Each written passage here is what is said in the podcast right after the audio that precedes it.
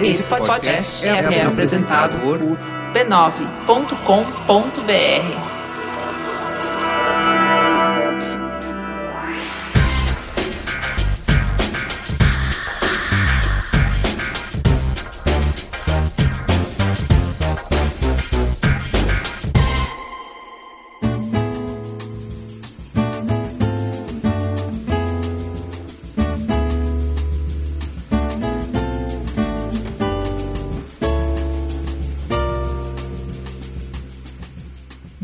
ao Mamilos, o espaço para escutar opiniões, argumentos e pontos de vista diferentes do seu, com empatia e respeito. Deixe a lacração na porta, alongue a mente e traga muita flexibilidade e curiosidade para a mesa. Eu sou a Juva Lauer e quem vai me ajudar a conduzir a discussão essa semana é a Cris Deluca. É, tô aqui para substituir a Cris Bart. Olha isso. Vê se pode. Não dá, né? A Cris Bartos é insubstituível. Mas, vamos lá. Tô aqui, aceitando o desafio da Ju. Quem faz o Mamilos? Na edição, o Caio Corraine. No apoio à pauta, Pernetinho e Grande Elenco. Na transcrição dos programas, a Lu Machado e Mamilândia. E essa semana a gente dá as boas-vindas pro Clayton, que vai nos ajudar a produzir mais vídeos para divulgar o Mamilos junto com a Luanda Gorgel, o Guilherme Ano e a Luísa. O site Aos Fatos está com uma campanha muito curta de apenas 34 dias no Catarse. Por que, que a gente deveria ligar? Porque há 107 programas penamos com a cobertura de imprensa das notícias mais importantes. Porque mamileiro quer informação de qualidade para formar opinião. E o que o Aos Fatos faz é justamente reunir fatos e dados para separar o joio do trigo. Acesse agora o catarse.me barra aos fatos e faça a sua doação. Um real para contribuir para a checagem de fatos independente e gratuita. Um serviço indispensável em tempos de pós-verdade. catarse.me barra aos fatos.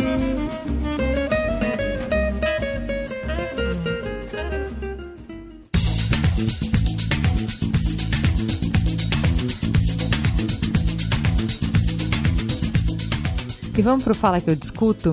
No Twitter, você pode nos seguir no arroba mamelospod. E o Luiz Guilherme Eir disse, existem três tipos de podcast. O que te faz sentir mais inteligente, o que te faz mais humano e o Mamilos, que faz tudo isso ao mesmo tempo.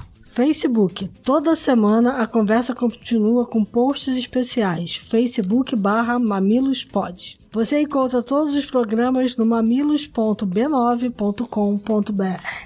O Highlander no site disse: Muito, muito bom o programa. Um dos melhores entre os mais recentes. Acho que todos os lados foram abordados com bons argumentos e críticas. São tantos tons de cinza que fica muito difícil assumir uma posição. Mas para não ficar em cima do muro, acho sim que a nossa sociedade está querendo uniformizar o comportamento humano, tratando quimicamente as pessoas para que fiquem mais previsíveis, mais fáceis de lidar. E aí, o meu temor é que nos tornemos uma sociedade como em Admirável Mundo Novo, onde todos tomam uma droga para serem cidadãos, entre aspas, melhores. Melhores para quem?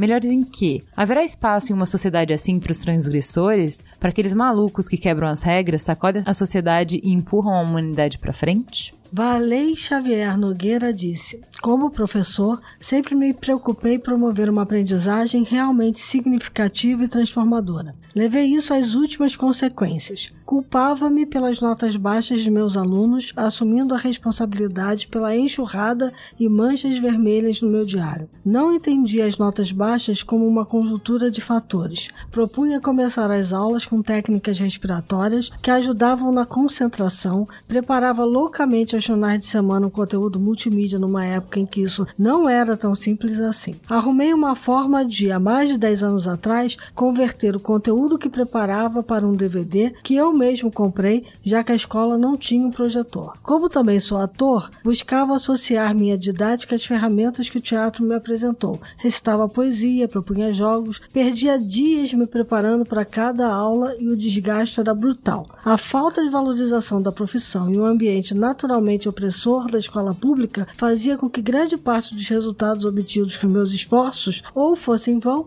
ou fossem considerados por mim como suficientes. Senti-me desvalorizado, incapaz, inútil. Acabei por adquirir um transtorno de ansiedade. Comecei a ter dificuldade para entrar na escola até que depois de uma crise de choro de pânico, procurei um psiquiatra que me afastou e me receitou adivinha o quê? Rivotril. Fiz terapia? Não, como foi dito no episódio. Decidi pela exoneração e por abandonar a sala de aula. Muitos dos meus amigos me taxaram como louco. Fiz o que acreditei ser melhor. Continuei na educação, mas larguei a sala de aula regular. Costumo dizer que larguei as drogas. é incrível como agora sinto-me muito mais útil e consigo enxergar a verdadeira transformação que gostaria de ter visto em meus alunos naquela época. Como professor de teatro e construindo o caminho de aprendizagem colaborativa, percebo muito mais resultados e avanços na língua portuguesa e leitura do mundo do que quando eu precisava cumprir o conteúdo e só dava matéria quando tinha lição na lousa. Ou seja, como também foi dito no episódio, algo na educação precisa mudar, e isso é cada vez mais urgente. Por e-mail, você pode falar com a gente no mamilos.b9.com.br. A Ju disse: Oiês, parabéns pelo episódio de remédios. Além das descobertas científicas e intelectuais, eu sou ou era cheia de opiniões convictas sobre o quão negativos são os remédios nos casos mencionados. Mas apesar de continuar pensando o que penso, o Fernando e você, Ju, me apresentar argumentos a ver e entender outro lado. Minha irmã consome dois comprimidos de Ritalina por dia para conseguir ser uma ótima estudante, empreendedora e trabalhadora, dona de casa, esposa, amiga em 24 horas todos os dias. Eu a julgava negativamente sem conseguir enxergar o lado dela e de tanta gente que faz isso cada vez mais. O meu argumento de que isso é ruim se limitava aos efeitos da saúde dela, que ela não sente, não se preocupa e nem é comprovado cientificamente. Mas vejo essa prática extremamente prejudicial na construção de um padrão de performance inatingível naturalmente. Mas o que é natural hoje em dia? É uma escolha minha preferir o natural não precisa ser a dela. E saibamos lidar com as desvantagens, eu de ter uma performance, entre aspas, inferior, e ela com a cobrança interna de ser uma super-heroína e com os efeitos na saúde que descobriremos se realmente acontecerão ou não. Espero que não. A Mariana disse: Como pediatra, recebo muitas crianças encaminhadas de escola com cartas que solicitam avaliação e questionam a possibilidade de que a criança tenha transtorno de déficit de atenção e hiperatividade. Me preocupou o fato de que vocês não apontaram os riscos ao uso do metilfenidato ou Ritalina. Além dos efeitos adversos descritos para adultos, como risco de dependência e abuso, arritmias cardíacas, transtornos de sono e alucinações, entre outros, na criança, o metilfenidato já foi associado a uma supressão do crescimento, em peso e altura, além de eventos cardiovasculares graves como a morte súbita. Esse risco fez a Sociedade Americana de Cardiologia indicar uma avaliação cardiovascular cuidadosa antes de iniciar o medicamento em crianças já que muitas doenças, malformações cardíacas, se apresentam mais tarde na fase adulta. Considerando esses dados, eu concordo em não deixar ninguém sem tratamento se este pode ser benéfico, mas acredito que o uso de medicamentos deve ser cuidadoso e que o acompanhamento médico psicológico são complementares nesses casos. Por último, vou ler o e-mail da Pamela, que é professora universitária, graduada em farmácia. Gostaria de acrescentar um importante conceito que deve nortear o uso racional de medicamentos. Conforme definido pela Organização Mundial de Saúde, existe uso racional quando os pacientes recebem os medicamentos apropriados à sua condição clínica, em doses adequadas às suas necessidades individuais, por um período de tempo adequado e ao menor custo possível para eles e sua comunidade.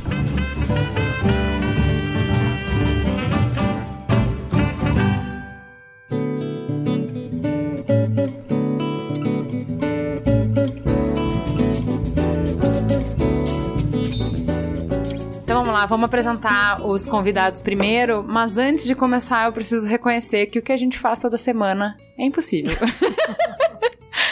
Se a gente quer tratar de tema quente, a gente tem que escolher a pauta mais ou menos lá pela terça, para saber o que, que as pessoas estão comentando. Para conseguir especialista que top gravar presencialmente na quinta, ou seja, na melhor das hipóteses, a gente convida pessoas que não nos conhecem, que nunca ouviram falar da gente, que não têm a menor ideia do que é um podcast, com dois dias de antecedência. Isso é na melhor das hipóteses. Toda semana a gente ouve dezenas de nossa, que proposta legal, eu iria se tivessem me avisado antes. É uma gincana, é uma maratona. Toda quinta de manhã eu tô com dor de barriga não sei se no final do dia a gente vai ter convidado para gravar. E o que faz a mágica acontecer toda semana é a corrente do bem dos mamileiros. Alguém que conhece alguém que conhece alguém e faz a ponte pra gente. Quem performou o milagre dessa semana foi o Jampa, que fez essa ponte. Muito obrigada. Senão a gente não teria o Vinícius Duarte aqui com a gente. Nossa profunda gratidão. E você também pode ajudar. Segue a gente no arroba mamilospod no Twitter ou no facebook.com barra mamilos e faça parte dessa corrente. Vamos começar já que eu falei que você é o grande ilustre convidado novato da mesa, a pessoa que veio nos salvar seis horas antes do programa. Eu tava com as palmas das mãos suadas, com dor de barriga. E eu falei, Vinícius, por favor, eu consigo, mas eu preciso de ajuda. Quem é você na noite, Vinícius? Ah, não sou ninguém na do pão. Eu, eu sou um, um, perito contábil, eu trabalho com processos na Justiça do Trabalho, tem 10 anos, e a gente conhece um pouco desse, desse Da vida real. aí, nessa Do que coisa, realmente acontece que- todos é, os dias na justiça. Do que acontece, é. É. Porque no final das contas, a gente tá falando de mudar na regra do jogo. E você vê o que, que acontece quando o jogo é jogado e não é falado. Exatamente. E, e como essa reforma ela tem muito mais a ver com a justiça do trabalho, eu achei interessante vir aqui e dar um toque aí pro pessoal. Muito bem. E aqui temos outro favorito da casa, o Pedro de Menezes, economista, editor do site de economia Instituto Mercado Popular. Boa noite, Pedro. Boa noite. Eu Qual programa que você já gravou com a gente? já gravei o programa da PEC, Polêmico! bem polêmico, com o Arthur e gravei um programa sobre conjuntura econômica do Brasil Muito esse bom ano. também esse, hein? Recomendo. Quem não escutou ainda, escutem mais do Pedro de Menezes. E quem mais está com a gente? O Joel Pinheiro da Fonseca. Quem é você na noite, Joel? Boa noite, todo mundo. Eu sou um alguém que tenta ser um filósofo aí no meu trabalho e eu tenho, eu escrevo hoje em dia uma coluna para Folha de São Paulo também, às terças-feiras. Quem quiser me ler ali, estou e lá. você borda, né? Porque você é pai Waldorf. Eu sou pai Waldorf e estamos aí Ele tentando dança de roda, a gente. Dançar de roda, costurar, fazer pão, Isso mesmo. tudo, pacote completo. Ô Cris, apesar de você já estar aqui desde o início, apresente-se para os incautos que não tiveram o prazer imensurável de te conhecer no Mamilos ainda. São poucos, né? São poucos, porque eu já peguei umas buchas aqui, né? Eu peguei drogas, peguei Mariana, peguei Lava Jato, A peguei... gente deve, hein, Cris? A gente deve esse de É, Mariana. então noutra bucha, tudo bem. Reforma trabalhista, vamos lá. É só coisa fácil, a gente só escala o primeiro, primeiro time nas- nos programas mais difíceis, né? Não é pra falar sobre amor. O que, que a gente fez esses dias? Sobre fofoca e amor. Podia me chamar num sobre amor também. pô. Não é bom, né? Um tema mais leve. né? Sobre cozinha sem açúcar, né? sem Menos, gordura. menos. Daí. O Joel abandonou o time dos economistas, mas só é chamado para falar de economia. A É gente não fundo, deixa. É porque filósofo não existe, né? Eu tenho até vergonha de me dizer filósofo, então no fundo é economista mesmo. Então vamos introduzir o tema que a pauta é grande, né? Foi aprovada na madrugada do dia 27 de abril na Câmara dos Deputados a PL 6.787, que reúne 104 alterações em leis trabalhistas. Com sinal positivo da Câmara, a proposta segue para o Senado e, se aprovada, vai à sanção do presidente Michel Temer. Criado com o objetivo de modernizar a CLT, vigente há 74 anos, o projeto trará uma série de mudanças na relação entre empregados e empregadores, caso vire lei. O mundo mudou muito nos últimos anos, o mercado de trabalho e a economia também. Os dois lados da mesa, patrões e empregados, desejam algumas atualizações do código, mas há muita discordância sobre quais mudanças precisam ser feitas e principalmente como. Para começar essa discussão, a gente vai chamar o Lucas Reis da Silva, que é historiador e bacharel em Direito pela Universidade Federal de Ouro Preto, especialista em Direito do Trabalho, auditor fiscal do trabalho do Ministério do Trabalho. Também é ex-integrante do Grupo Móvel Nacional de Combate ao Trabalho Escravo. Primeira pergunta para o Lucas é: direitos trabalhistas, como surgiram? Conta pra gente um pouco do contexto histórico social. Falar sobre o contexto histórico do nascimento da CLT, é importante a gente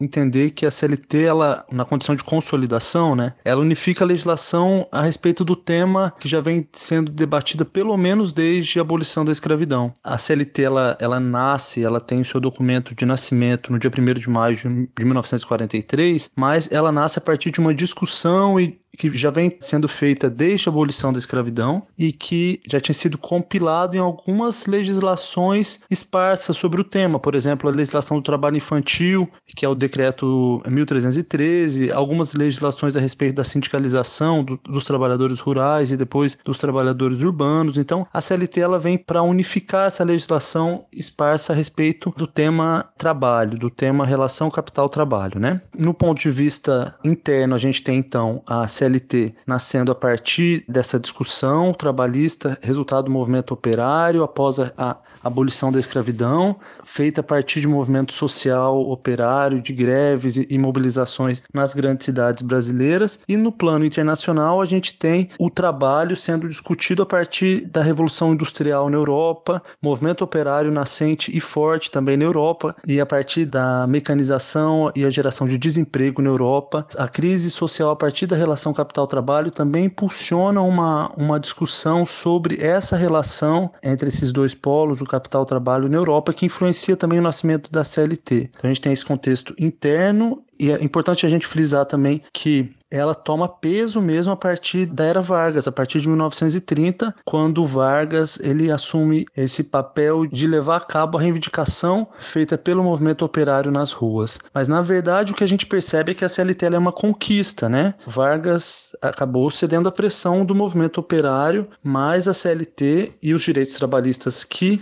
constituem a consolidação da legislação trabalhista, a consolidação das leis do trabalho, ela é uma conquista dos trabalhadores. É importante a gente entender também a CLT como um marco histórico na relação capital-trabalho no Brasil. A gente tem dois momentos importantes na história republicana brasileira no que concerne a, relação capital-trabalho. A gente tem um divisor de águas que é a CLT. A CLT é um marco no estabelecimento de direitos mínimos e garantias mínimas, um patamar civilizatório mínimo para que os trabalhadores pudessem garantir a sua sobrevivência no básico. Então, a partir da era Vargas, a gente tem construído a Justiça do Trabalho com a Constituição de 34 e a partir da Justiça do Trabalho, a gente tem também a consolidação da CLT, a consolidação das Leis do Trabalho, em 1943. A segunda pergunta é: qual é o cenário hoje? O que, que mudou? Agora, com relação à atualidade da CLT, é importante a gente entender a CLT como esse patamar civilizatório mínimo, como essa conquista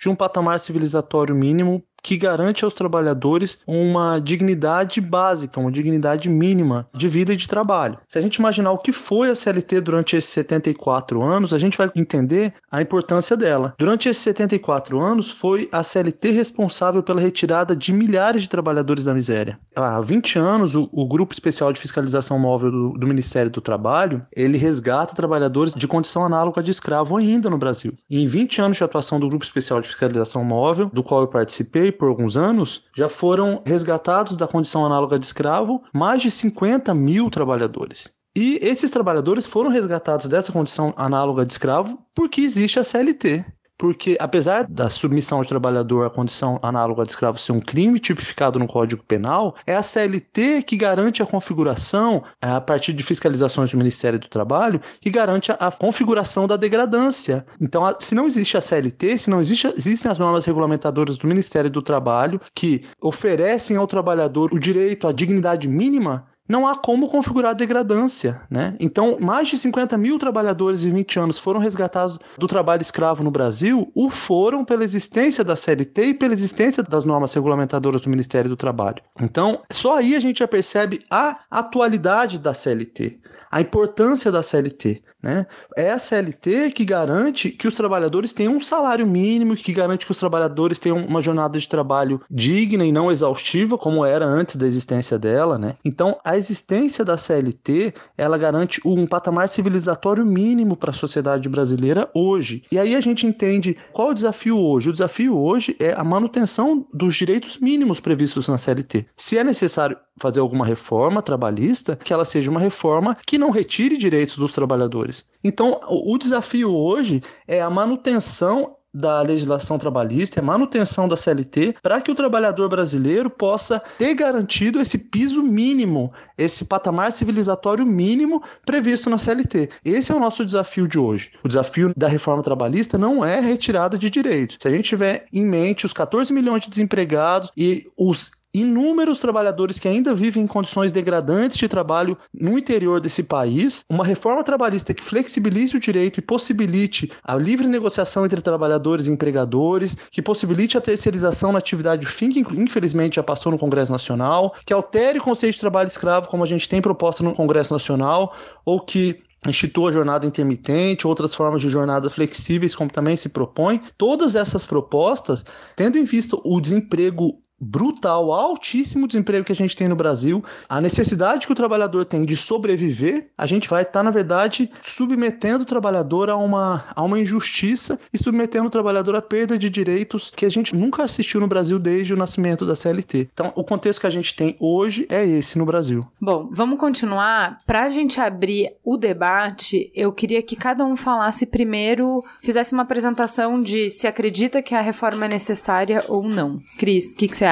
Então, eu acho que eu já me expressei publicamente sobre isso. Quem me segue no Facebook já deve ter lido. Eu lido na área de tecnologia da informação, lido com muitas startups, lido com um mundo novo que vem por aí. A gente está apontando para uma realidade que é uma realidade tão disruptiva como foi lá, como ele falou aqui, no século passado, a Revolução Industrial, a gente vai passar por uma revolução agora que a gente não tem ideia do que é, né? É, e que a gente precisa se preparar para ela. E eu acho que o debate está totalmente deslocado, desfocado dessa questão. Eu gostaria de ter uma reforma trabalhista, sim, mas uma reforma trabalhista que olhasse para frente e olhasse para frente, e aí eu vou pegar um gancho da fala anterior, colocando determinados benefícios para o trabalhador que fizesse a economia crescer, a roda girar. Então, assim, eu sou a favor de uma reforma trabalhista, sou. Sou a favor dessa reforma trabalhista. Eu acho que essa reforma trabalhista que a gente está discutindo hoje no Congresso tem muito mais pontos de retrocesso do que de avanço. Essa é a minha crítica. Bom, eu vou dar minha opinião sucintamente aqui. Eu acho que o Brasil vive uma situação de uma disfuncionalidade profunda do seu mercado de trabalho. A gente tem uma situação aí que a gente tem o quê? Uma força de trabalho mais ou menos de 100 milhões de pessoas. Dessas, hoje em dia, a gente está com desemprego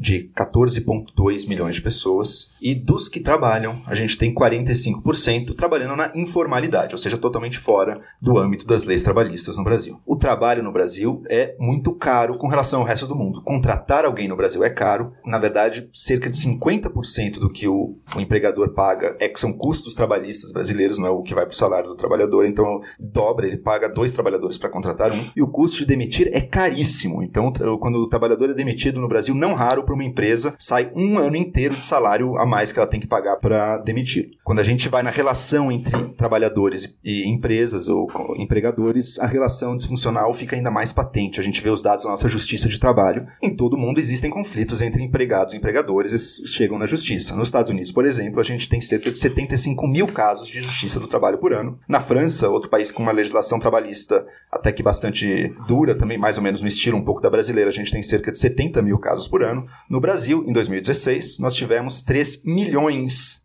de ações na justiça trabalhista brasileira. Isso representa um custo para o Brasil, para quem quer gerar valor e para quem quer contratar, absurdo. E contratar é um investimento de alto risco no Brasil. Você se compromete com uma situação em que vai sair muito caro se você mudar de ideia depois. E isso causou muita tristeza a fala do Lucas, porque ele partindo de um ponto de vista de uma boa intenção e lutando contra o trabalho escravo, é claro. E veja, países sem CLT têm menos trabalho escravo muitas vezes que o Brasil, como é o caso do Chile, como é o caso dos Estados Unidos. Tem países com menos trabalho escravo que o Brasil e uma legislação trabalhista que em nada se assemelha à CLT. Então não é verdade que uma coisa dependa da outra. Mas ele parte de uma intenção muito louvável de defender os trabalhadores e não percebe que é a dureza e é o alto custo da nossa legislação trabalhista que produz situações como 14 milhões de desempregados. Ele diz: olha, hoje em dia, com 14 milhões de desempregados, a pessoa, se tiver uma situação de trabalho que ele considera abaixo do mínimo aceitável, a pessoa vai aceitar aquilo. O que ele está dizendo é: então é melhor a pessoa ficar sem nada? Porque é isso que a situação atual promove o trabalhador não tem opção de ser contratado em termos fora da CLT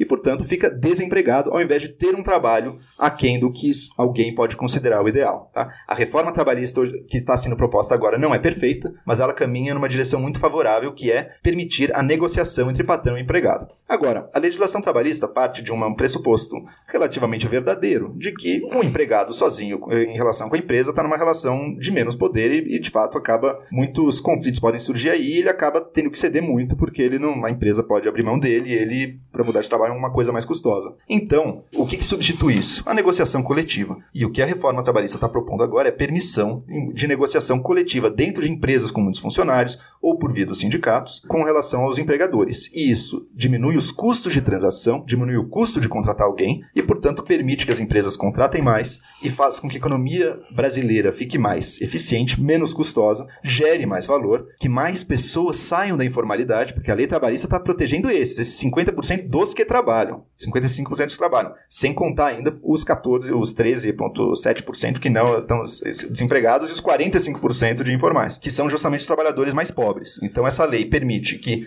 não deixe o trabalhador de baixa renda na mão, ela até abre um precedente que eu acho bom, que é quem ganha acima de um certo salário pode sim negociar individualmente com seu empregador. Eu acho isso positivo também. Acho que a proposta de reforma ainda está muito conservadora nesse ponto. Ela fala de uma renda de 12 mil reais para você poder negociar individualmente com o seu empregador. Acho que isso é realmente é elite da elite, não precisava ser tão alto assim. A gente poderia pensar em patamares menores, mas o princípio é trabalhadores de baixa renda, negociação coletiva, porque diferentes setores e diferentes regiões do Brasil têm realidades diferentes econômicas de trabalho. Não faz sentido uma lei só para o Brasil inteiro e que vai no detalhe do detalhe. Quem cria esses 3 milhões de ações trabalhistas por ano? Quem cria esse peso para a economia nacional que, de novo, ela prejudica não só as empresas, também as empresas, mas muito quem quer trabalhar, porque é mais difícil encontrar emprego. Quem cria isso? Uma legislação que vai no detalhe, detalhe e exige um monte de termos que podem não fazer sentido em diferentes relações. Então, acho que a reforma é um caminho, é um passo na direção certa, mas vamos discutir aí além aí ao longo do programa. Eu tendo a concordar um pouco mais com o Joel. Muita gente trata a CLT como se ela fosse a Declaração Universal dos Direitos Humanos, mas a CLT, na verdade, é um documento que regula o mercado de trabalho. Como é que o mercado de trabalho brasileiro funciona? Muito mal. Eu arrisco dizer que esse é um, tema onde o Brasil é recordista mundial. E, e, eu não digo isso à toa. Por exemplo, o Joel citou os 3 milhões de processos trabalhistas, mas a gente precisa contextualizar esse número. Os Estados Unidos, por exemplo, salvo engano, tem 75 mil processos trabalhistas. Aí você me diz, não, mas os Estados Unidos é um país rico. Mas, na verdade, estudo do professor José Pastore e outros estudos que já foram realizados com base nesse número encontram entre 75, 80, alguns até 90% dos processos trabalhistas no mundo estando no Brasil. Significa que o nosso mercado de trabalho é muito ruim. Uma coisa que eu queria ressaltar muito é que essa não é necessariamente a discussão entre capital e trabalho.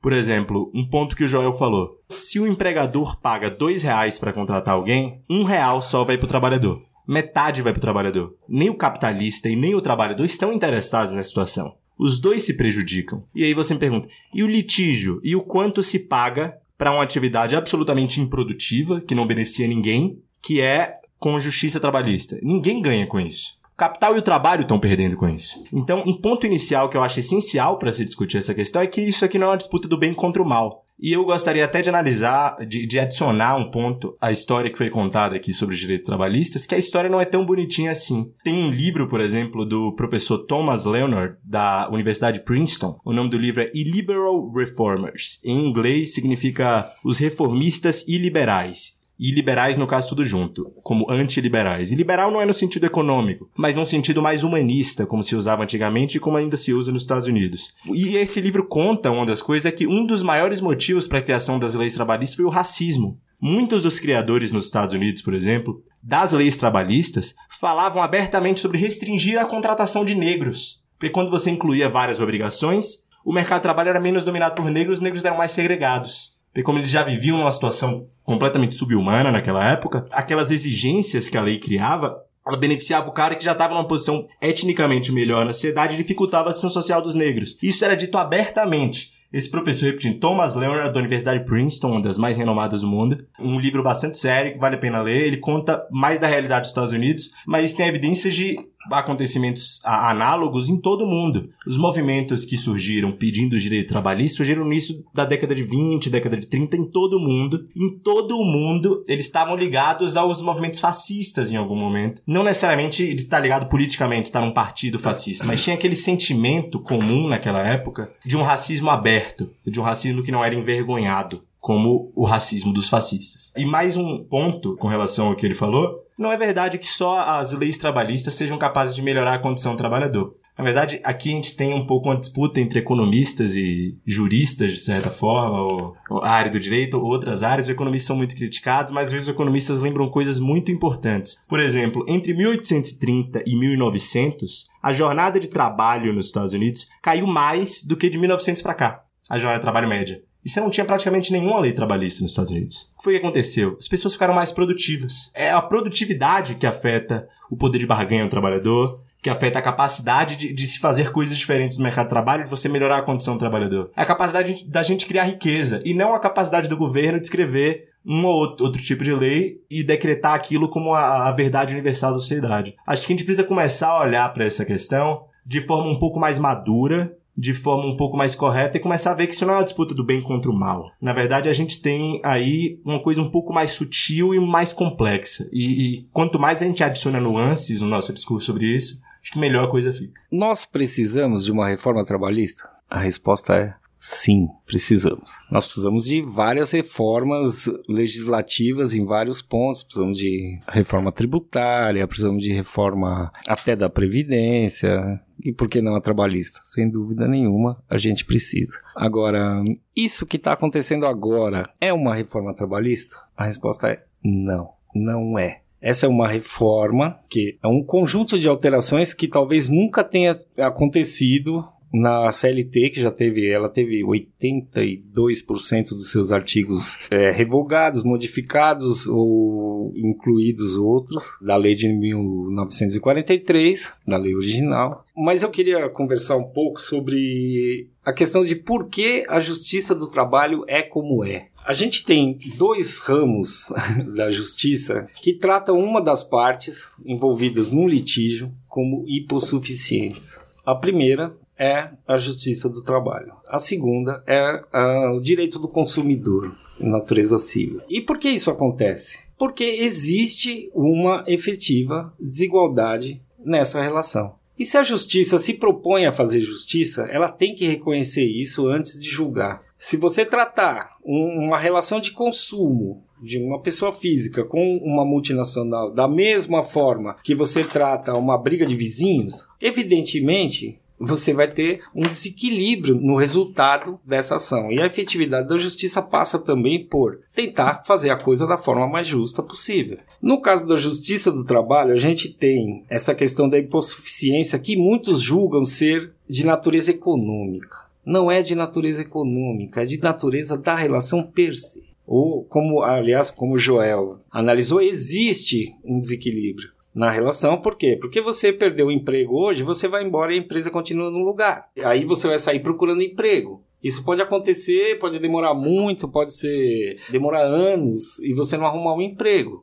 Então, por isso que você tem essa legislação protetiva do trabalho para evitar que ela já foi muito mais rígida. A CLT foi muito mais rígida do que ela é hoje com relação a isso. Não sei se vocês sabem, mas antes da criação do Fundo de Garantias, você adquiriu uma, uma estabilidade a cada 10 anos. O Fundo de Garantia foi criado para flexibilizar essa estabilidade. E, ela, e ele tem um ponto positivo que é ele deu uma certa garantia para as pessoas com menos de 10 anos, porque só quando você adquirisse 10 anos de trabalho, você tinha direito a tal estabilidade que te garantia uma indenização por um, de um salário por ano trabalhado. Se você continuar nessa linha, hoje a estabilidade são 20 anos, né? Não tem estabilidade. Porque eu já vi muita empresa demitir quem estava para fazer 20 anos de casa. Não, existe, em algumas categorias, tem a uh, chamada estabilidade pré-aposentadoria. Isso é, é, é, fruto de negociação coletiva, tá? Então, por exemplo, se o cara tá para se aposentar, a empresa negociou coletivamente isso com o sindicato da categoria e falou: olha,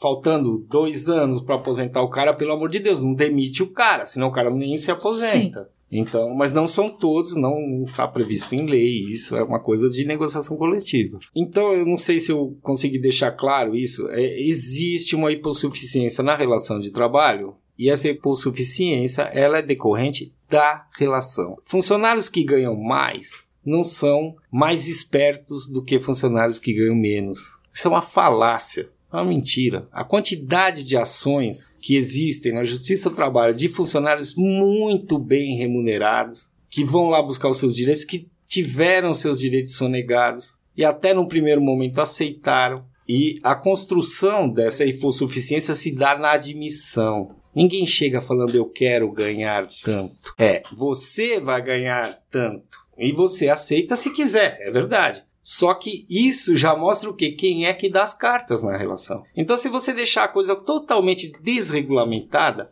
o que vai acontecer? Vai ficar, a balança vai começar a pender para um lado só. O cara vai se sentir em condições de fazer o que bem entender na relação de trabalho. Esse é um extremo? É um extremo. Só que é uma coisa plausível quando não se tem uma regulamentação protetiva da relação de trabalho. A CLT não é para regular mercado de trabalho, ela é para regular relação entre empregados e empregadores as relações entre os dois. E isso significa um patamar mínimo de salário, um patamar razoável de jornada, uma série de direitos sociais, normas de segurança no trabalho. O Brasil tem um nível de acidentes de trabalho altíssimo ainda. Mesmo a gente tendo aqui multinacionais que usam nas indústrias as mesmas máquinas que são usadas na Europa, nos Estados Unidos, aqui acontece muito acidente de trabalho. A construção civil mata muito aqui no Brasil. E se a gente deixar isso aí totalmente desregulado, falar, não, o mercado se acerta, as pessoas negociam. Pessoas, por isso que as negociações são coletivas. Se fosse possível negociar individualmente, isso é, certamente estaria acontecendo e ninguém prescindiria de alguma. Porque ninguém quer ser tutelado para menos. Se eu tenho condição de conseguir mais, por que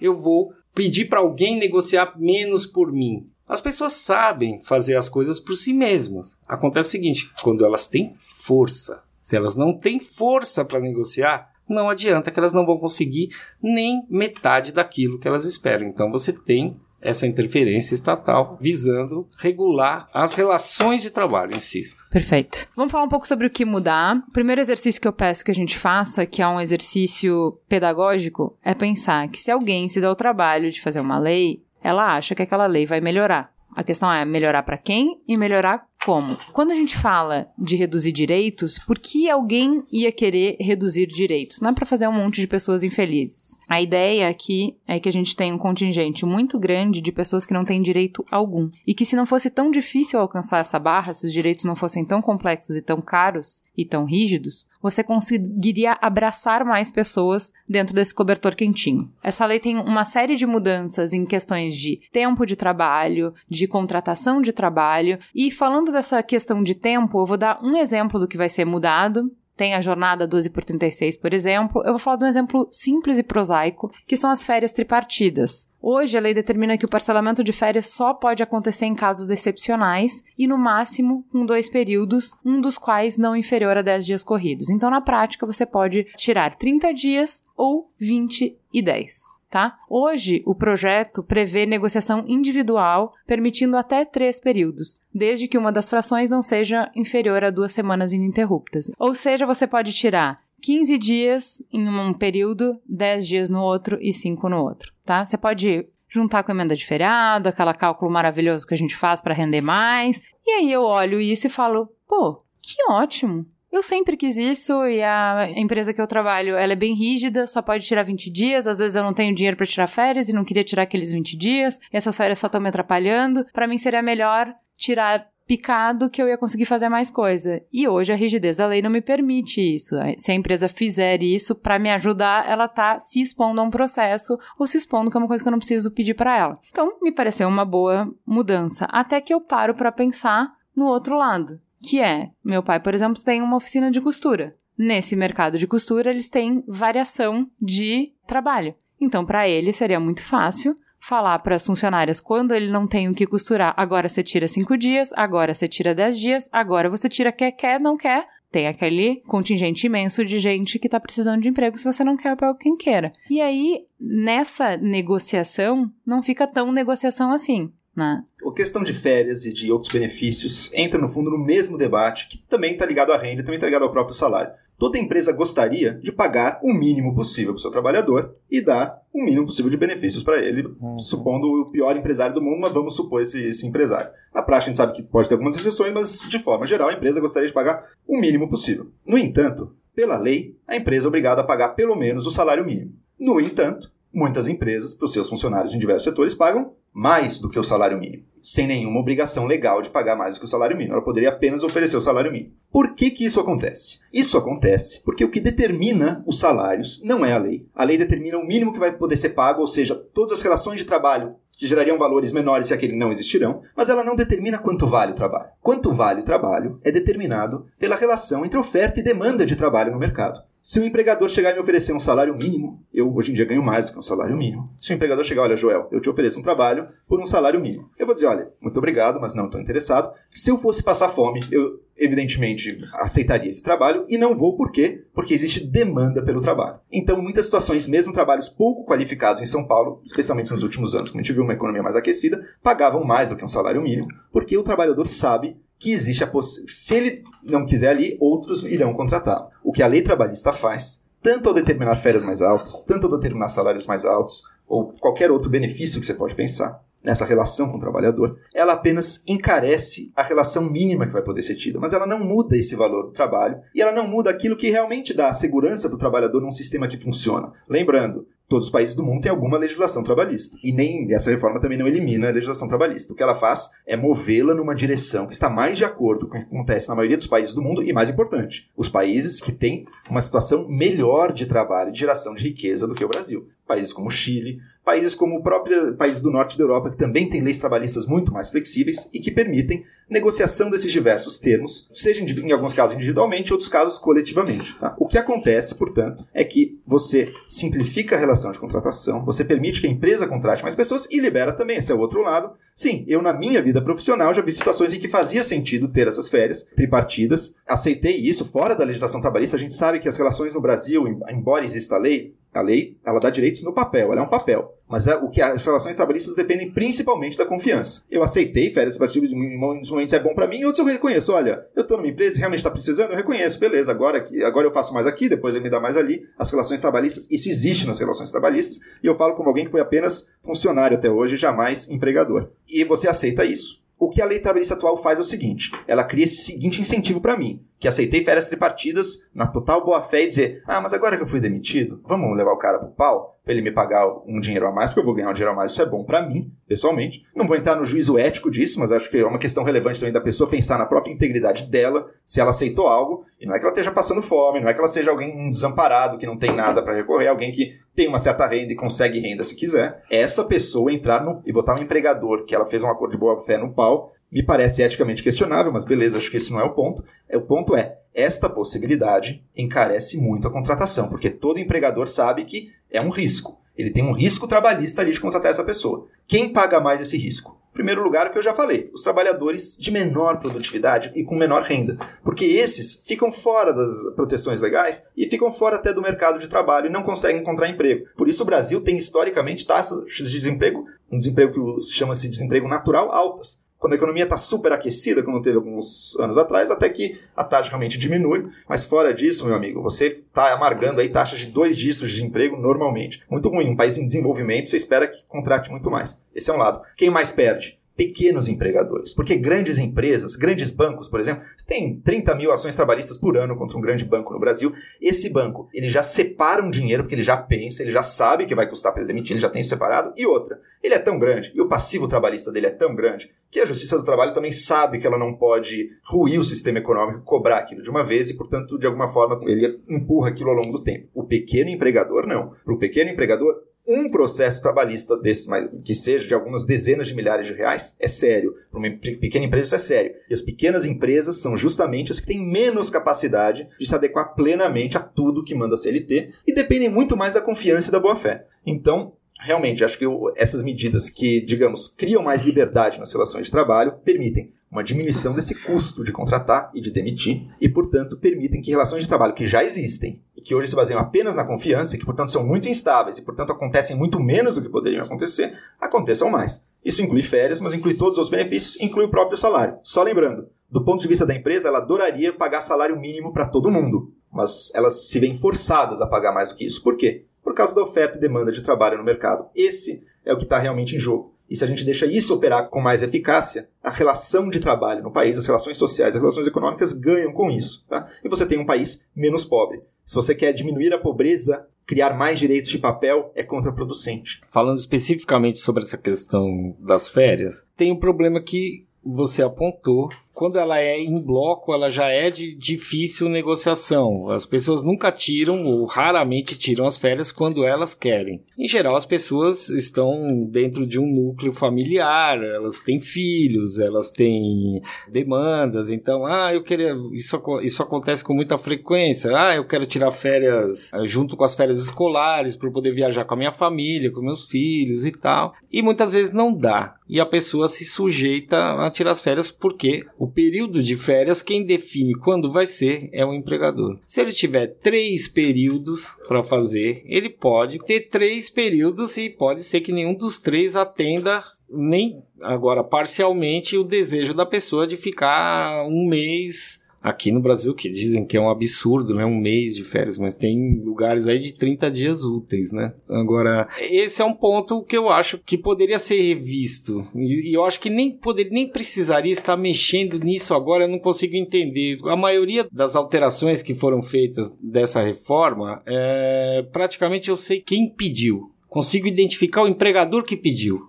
Porque já vi ele recebeu uma reclamação trabalhista exatamente por aquilo. Esse das férias, talvez porque as, tem uma retração no começo do ano em algumas indústrias, então eles negociam umas férias coletivas, mas sempre tem que negociar com o sindicato para ter essas férias coletivas. Eu não sei exatamente por que que estão mexendo nisso agora. Eu não vejo necessidade, mas eu acho até que se fracionasse em dois períodos, é permitido em casos excepcionais hoje. Se falasse, não, pode fracionar em dois. Eu acho que seria uma coisa assim, olha, Agora eu estou abrindo um pouco mão das coisas e não estou te prejudicando tanto. Em três, eu acho que já tanto exagerado, não tem necessidade. A gente já falou um pouco de flexibilização para negociação de férias. Eu vou falar de flexibilização em termos de salário. Então, uma das disputas mais comuns que a gente tem é na hora da rescisão. Você definir o que, que é remuneração, o que, que faz parte do salário, porque isso entra na base de cálculo da rescisão e entra na base de cálculo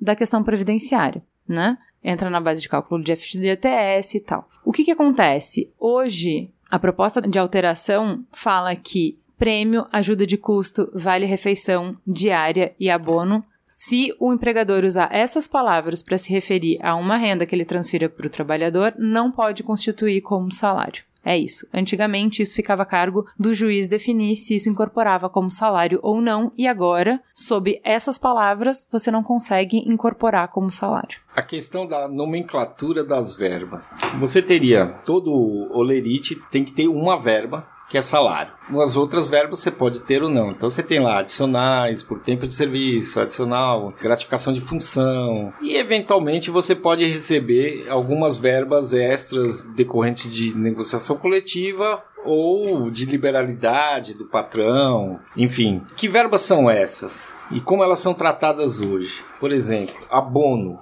Né? Parece lá escrito abono. O abono instituído por convenção coletiva, ele não pode ser Aliás, qualquer dessas verbas estranhas aí com nomes diferentes de salário, elas não podem ocorrer com habitualidade na sua conta. E eu vou explicar por quê. Por que, que não pode acontecer isso? Porque senão o cara começa a mascarar salário com outras coisas. E aí ele vai tirando cada vez mais. Por exemplo, é, como a Juliana falou, vai diminuindo o, o valor do salário de contribuição dele para o INSS, vai diminuindo o fundo de garantia. Décimo terceiro. Décimo, décimo terceiro, férias. Porque o salário é a base de cálculo de todo o benefício do funcionário. Exatamente. Então vamos supor que um, um, um vendedor receba comissões. Vendedor externo, ele tem que andar com o carro dele. Então ele recebe lá um, uma quilometragem. Ele fala, se ele teve que andar 100 quilômetros, o, o empregador dele ressarce ele como a título de ajuda de custo X centavos por quilômetro. Vamos supor que ele pega e fala assim: olha, esse mês eu não vou poder te pagar toda a comissão porque eu não tenho dinheiro para. Vai ficar muito caro os encargos trabalhistas, eu vou aumentar o seu quilômetro rodado. E aí ele começa a transferir pouco a pouco valores que deveriam ser de comissões e comporiam o salário dele para todos os efeitos legais, ele passa a ter diminuído o seu direito de ter um décimo terceiro do valor dos 12 outros salários dele, ou da, no caso de comissões da média dos últimos seis meses, ou dos 12, dependendo da categoria, e mais uma série de coisas. Ele vira o quê? Ele vira um, o quilômetro rodado, o senhor quilômetro rodado. Ele não recebe Nada, porque está tudo embutido nesse tal quilômetro rodado. Esse é o problema. E, e, é por isso que a justiça do trabalho atua, porque ela sabe que tem gente que faz isso, mascara de diversas formas, auxílio, educação, auxílio, não sei o que, tudo para descaracterizar a natureza salarial daquela que é a contraprestação verdadeira. O empregador sabe que é verdadeiro, ele simplesmente está querendo mudar a natureza por conta dele. E daí ele, quando o trabalhador se socorre da justiça do trabalho para ver isso aí reparado, porque isso gera, isso gera muito reflexo. Entendeu? Eu tô. Eu até lembrei agora de um caso que eu peguei hoje e o cara recebe. Por isso que eu falei da ajuda de custo. 80% da remuneração dele era ajuda de custo. 80%. Então o cara ficou. Ele recebia um salário. E quando veio a rescisão dele, ao contrário do que não, porque o cara paga cinco vezes, não, a rescisão dele veio desse tamanho. Ele só ganhava ajuda de custo. Quer dizer, é possível fazer isso? É porque a justiça do trabalho, os juízes do trabalho entendem esse comportamento como anômalo e tentam corrigir pela via judicial quando a pessoa se socorre da justiça do trabalho. Exatamente por isso. Porque se deixar o bel prazer, daqui a pouco é tudo ajuda de custo. Só para dar um depoimento, a minha irmã é funcionária pública. Isso acontece principalmente no funcionalismo. É, a minha irmã ganha praticamente o dobro do salário dela com gratificação. Isso. Porque aí não incorpora salário. As empresas não são burras. Elas estão dispostas a pagar um certo valor para um certo tipo de trabalho, que vai gerar um valor para ela. Digamos que a empresa esteja disposta a pagar no ano 50 mil para um trabalhador. Para ela, pouco importa se isso vai vir como uma forma de benefícios no fim do ano, ou de salário direto, ou de bonificações. A soma vai dar aquilo, aquilo é quanto ela está disposta a gastar. Ao ficar microgerenciando o que entra e o que não entra na conta, ela só compensa do outro lado. Então, se a empresa sabe que ela, cada bonificação vai custar muito mais, vai dar muito menos bonificação. E, em última análise, se ela sabe que o trabalhador vai ficar muito mais caro, por causa de uma lei mais estrita, ela diminui o salário base dele também. Então, eu acho que o Vinícius traz pontos muito interessantes, muito ricos sobre o funcionamento da justiça do trabalho. Mas quando a gente dá um passo além e olha para o funcionamento do sistema social e do sistema econômico que está por trás dessas pequenas relações, a gente vê que um lado compensa o outro. O 13 terceiro, por exemplo, foi citado aqui, nossa, que excelente ideia. Você acha que alguma empresa na prática gasta mais com o trabalhador por causa de 13 terceiro? Ao invés de dividir por 12 o que ela vai pagar no ano, divide por 13. Não muda nada. O que muda daí sim é o custo mínimo, porque daí tem o salário mínimo e aquilo vai ser o mínimo que ela vai pagar. Se é na prática uma coisa como 13 terceiro ou todas essas outras considerações ou não de bonificações e tudo mais, elas mudam no custo mínimo de um trabalhador. E daí sim você prejudica aqueles trabalhadores que receberiam menos. Eu sou um trabalhador que o meu pouco qualificado e o meu trabalho valeria 900 reais. Hoje em dia ele já não é mais contratado dentro do mercado formal. É só isso que muda na decisão da empresa. O resto é pura, digamos, é um pouco uma discussão de sexo dos anjos, porque financeiramente para a empresa é o que interessa. E se vai ser bonificação, se vai ser considerado como salário, se vai ser considerado como décimo terceiro, isso para ela é o menos importante. O que ela vai gastar é aquilo que ela sabe. E o que, que vai determinar quantos trabalhadores vão ganhar? É a bondade do empregador ou da empresa? Não. A empresa por si só adoraria pagar zero ou se tem salário mínimo, o salário mínimo. E se vê forçada por causa da concorrência, pelo aquele recurso escasso que é a mão de obra, a pagar mais do que aquilo. E é o valor que o trabalho tem na sociedade, é o valor que aquele tipo de trabalho gera para as empresas, que vai determinar que as empresas, olha, se a empresa está pagando muito pouco para um trabalhador, as outras dizem, poxa, olha como é lucrativo contratar trabalhadores naquele lugar. Pensemos na China há 20 anos atrás. Poxa, trabalhador chinês ganha tão pouquinho, é ótimo, vamos contratar mais lá. As empresas entram, começam a contratar mais. Hoje em dia, a renda do trabalho na China já está equiparada ao do Brasil, para vocês terem uma ideia. Sendo que ela tirou centenas de milhões de pessoas da miséria nesse processo. O que você pode fazer é na, na relação que já está existindo. Digamos, você mudou agora, então o trabalhador, digamos que crie-se o 14 salário. Quem está contratado agora, de fato, vai ter um custo a mais para a empresa, a empresa vai, pá, vai ter uma bolada, uma transferência bolada, de uma vez. Dali para frente, meu amigo, em vez de dividir por 13 o salário, divide por 14, não muda absolutamente nada. Então, essa ingenuidade que está muito presente na justiça do trabalho, embora muitas vezes com a melhor das intenções, mas é que tem que acabar, e é o que gera esses custos todos, e daí gera essa situação. Então, como são tantas regras, e como o custo mínimo subiu, e como a empresa tem que contratar mesmo, vai um pouco na boa fé, depois cai na justiça do trabalho, gerando um custo maior, as pequenas empresas se ferram, e você gera essas distorções, sabe? Você gera esse sistema que vive meio que num conto de fadas, e que acaba servindo um pouco para, sei lá, tentar fazer uma pequena justiça social no fim das contas, mas que o efeito que ele tem, o peso que ele tem no sistema é muito sério, e deixa muita pessoa desamparada por causa disso. A gente não está falando só de informalidade, mas estamos falando também de desemprego e mais, até de desocupação, de pessoas que desistem de procurar, somando tudo dá quase 20% de quem poderia estar trabalhando. Isso é muito sério. Eu entendo, eu partilho completamente da preocupação de que a gente tem garantir boa qualidade de vida para as pessoas. É isso que a gente está interessado aqui, garantir que todos tenham acesso a uma vida digna e a bens econômicos e sociais e todos os mais. Vamos para o segundo bloco, que fala não de diminuição de direitos, mas de flexibilizações. E principalmente focado no conversando a gente se entende. Então, o grande ponto disso é o negociado sobre o legislado. Então, permitir que as empresas e os funcionários façam acordos que fixem condições de trabalhos piores do que as da lei. E aí eu acho que tem um, uma boa discussão aí.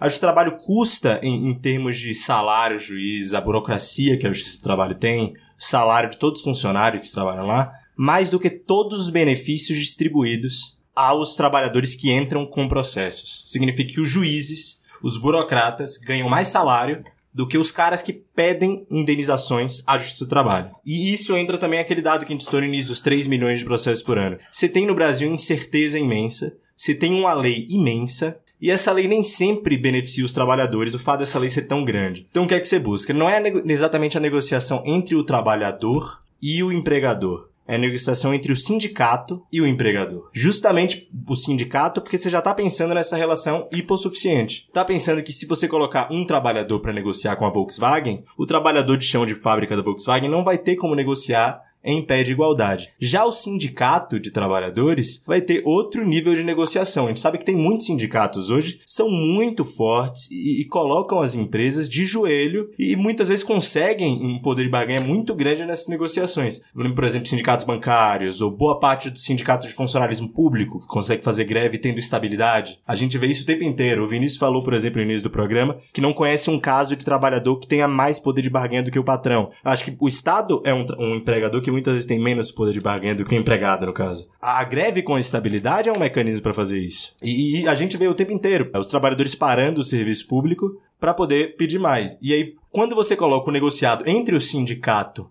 e o empregador, você já retira boa parte dessa relação hipossuficiente e aí você permite que o sindicato e o trabalhador cheguem em acordos que sejam mais benéficos para ele do que uma justiça do trabalho como a brasileira, onde você tem uma Você acha que isso seria uma maneira de, por exemplo, ajustar, fazer o ajuste do que o Joel falou? É impossível uma regra que funcione para todas as imensas diferenças que a gente tem. Diferenças regionais, diferenças de tipo de trabalho, diferença de natureza de trabalho, de complexidade do trabalho, de como o mercado funciona. Então, o que a Cris um pouco estava falando no início. Ah, nós jornalistas, o nosso jeito de trabalhar é esse. A gente se reuniu como classe, a gente tem uma proposta, a gente vai sentar na frente da empresa e é mais justo que a gente faça o nosso acordo do que um burocrata lá tenha feito uma regra geral que vai se aplicar pra gente, para todo mundo. Sim, é, é isso e muito também é importante a gente entender que, como eu falei, não é discussão entre bem contra mal e também não é discussão de direito contra esquerda nisso. O Brasil segue um modelo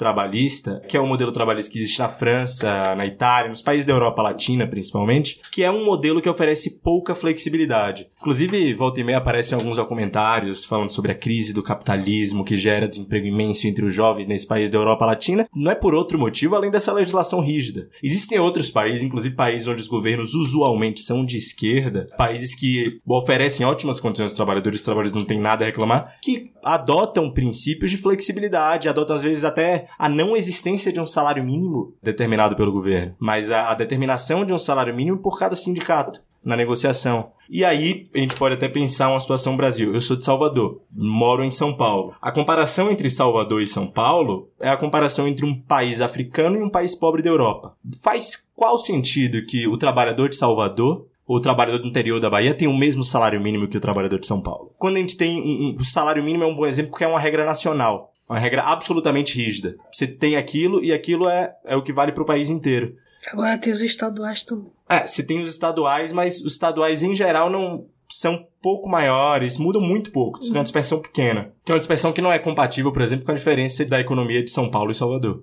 Até do nível de preço de vida, etc. Então, às vezes, você flexibilizando, você permite, por exemplo, que a taxa de informalidade no norte e no nordeste deixe de ser um terço a taxa de formalidade, no caso das pessoas que têm acesso ao CLT, deixa de ser um terço do que é no Sudeste. Que, na minha opinião, claramente tem a ver com essa legislação nacional rígida que não considera a complexidade e a desigualdade de um país como o Brasil. Bom, essa questão do legislado pelo negociado, é o seguinte: a gente tem uma estrutura sindical bastante complicada no Brasil.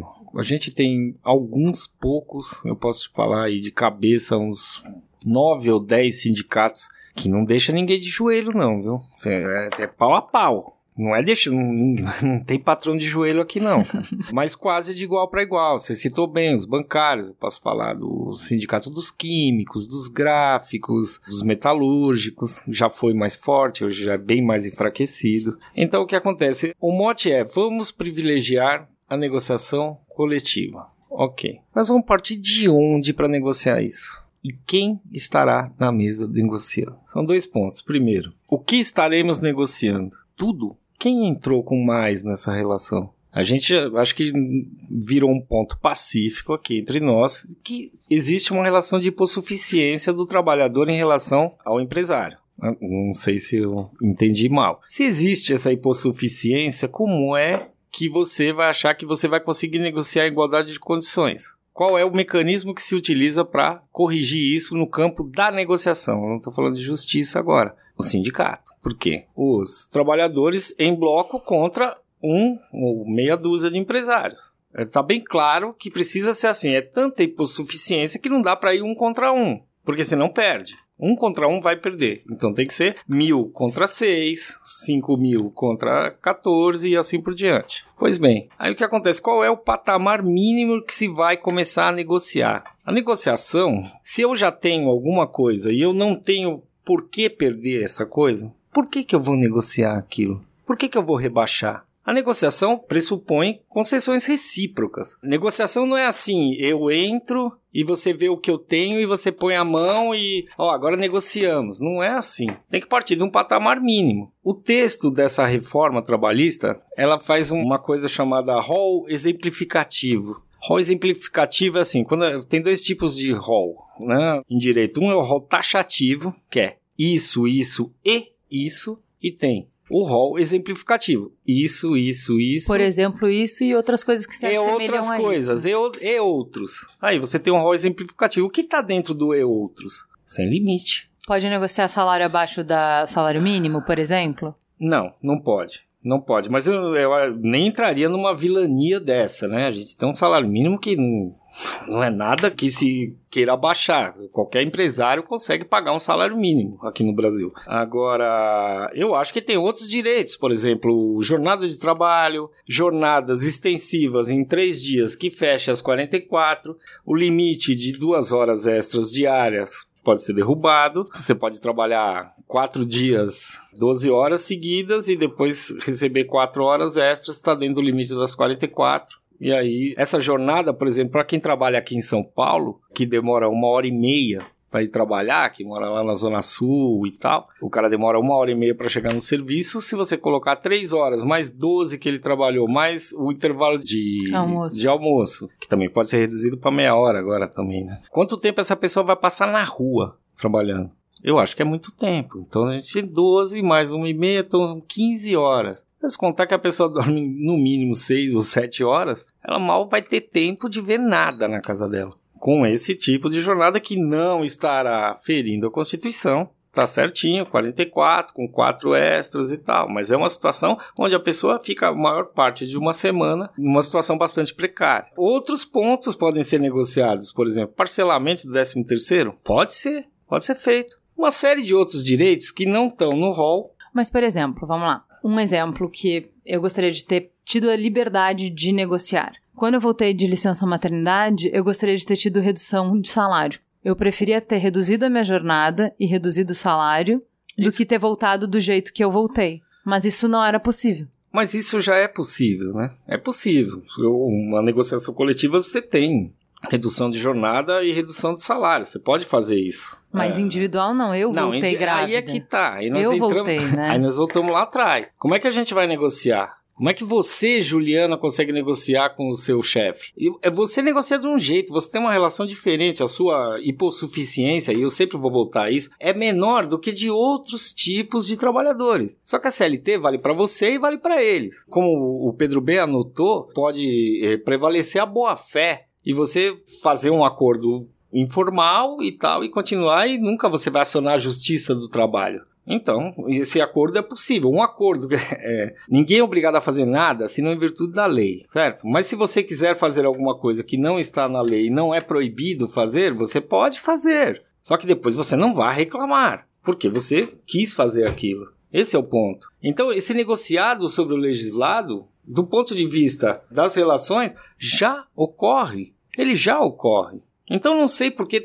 Não, tem que ser o legislado. E eu vou dizer por quê. Porque alguns sindicatos fizeram acordos aos sindicatos que não têm representatividade na categoria. A gente tem aí 16 mil sindicatos no total, mas acho que uns 3 mil são patronais, são uns 13 mil sindicatos. Você acha que tem 13 mil sindicatos representativos? Eu não consigo somar 50. E isso sem contar que tem muito sindicato que foi criado pelo próprio patrão para criar uma categoria diferenciada para não ser ameaçado pelo sindicato fortão. Acontece muito. Entre os jornalistas, acho que vocês têm conhecimento, que você tem aqui os sindicatos jornalistas e você tem os sindicatos dos trabalhadores em internet. Sindicatos trabalhadores em internet tem jornalistas filiados a ele e sob a tutela dele. Agora vai ver quando sai um acordo do jornalista e quando sai um acordo da internet. Porque a internet abarca uma série de funções. E é esse sindicato que regula o acordo coletivo dos jornalistas. Sabe, mas uma coisa que eu acho interessante é,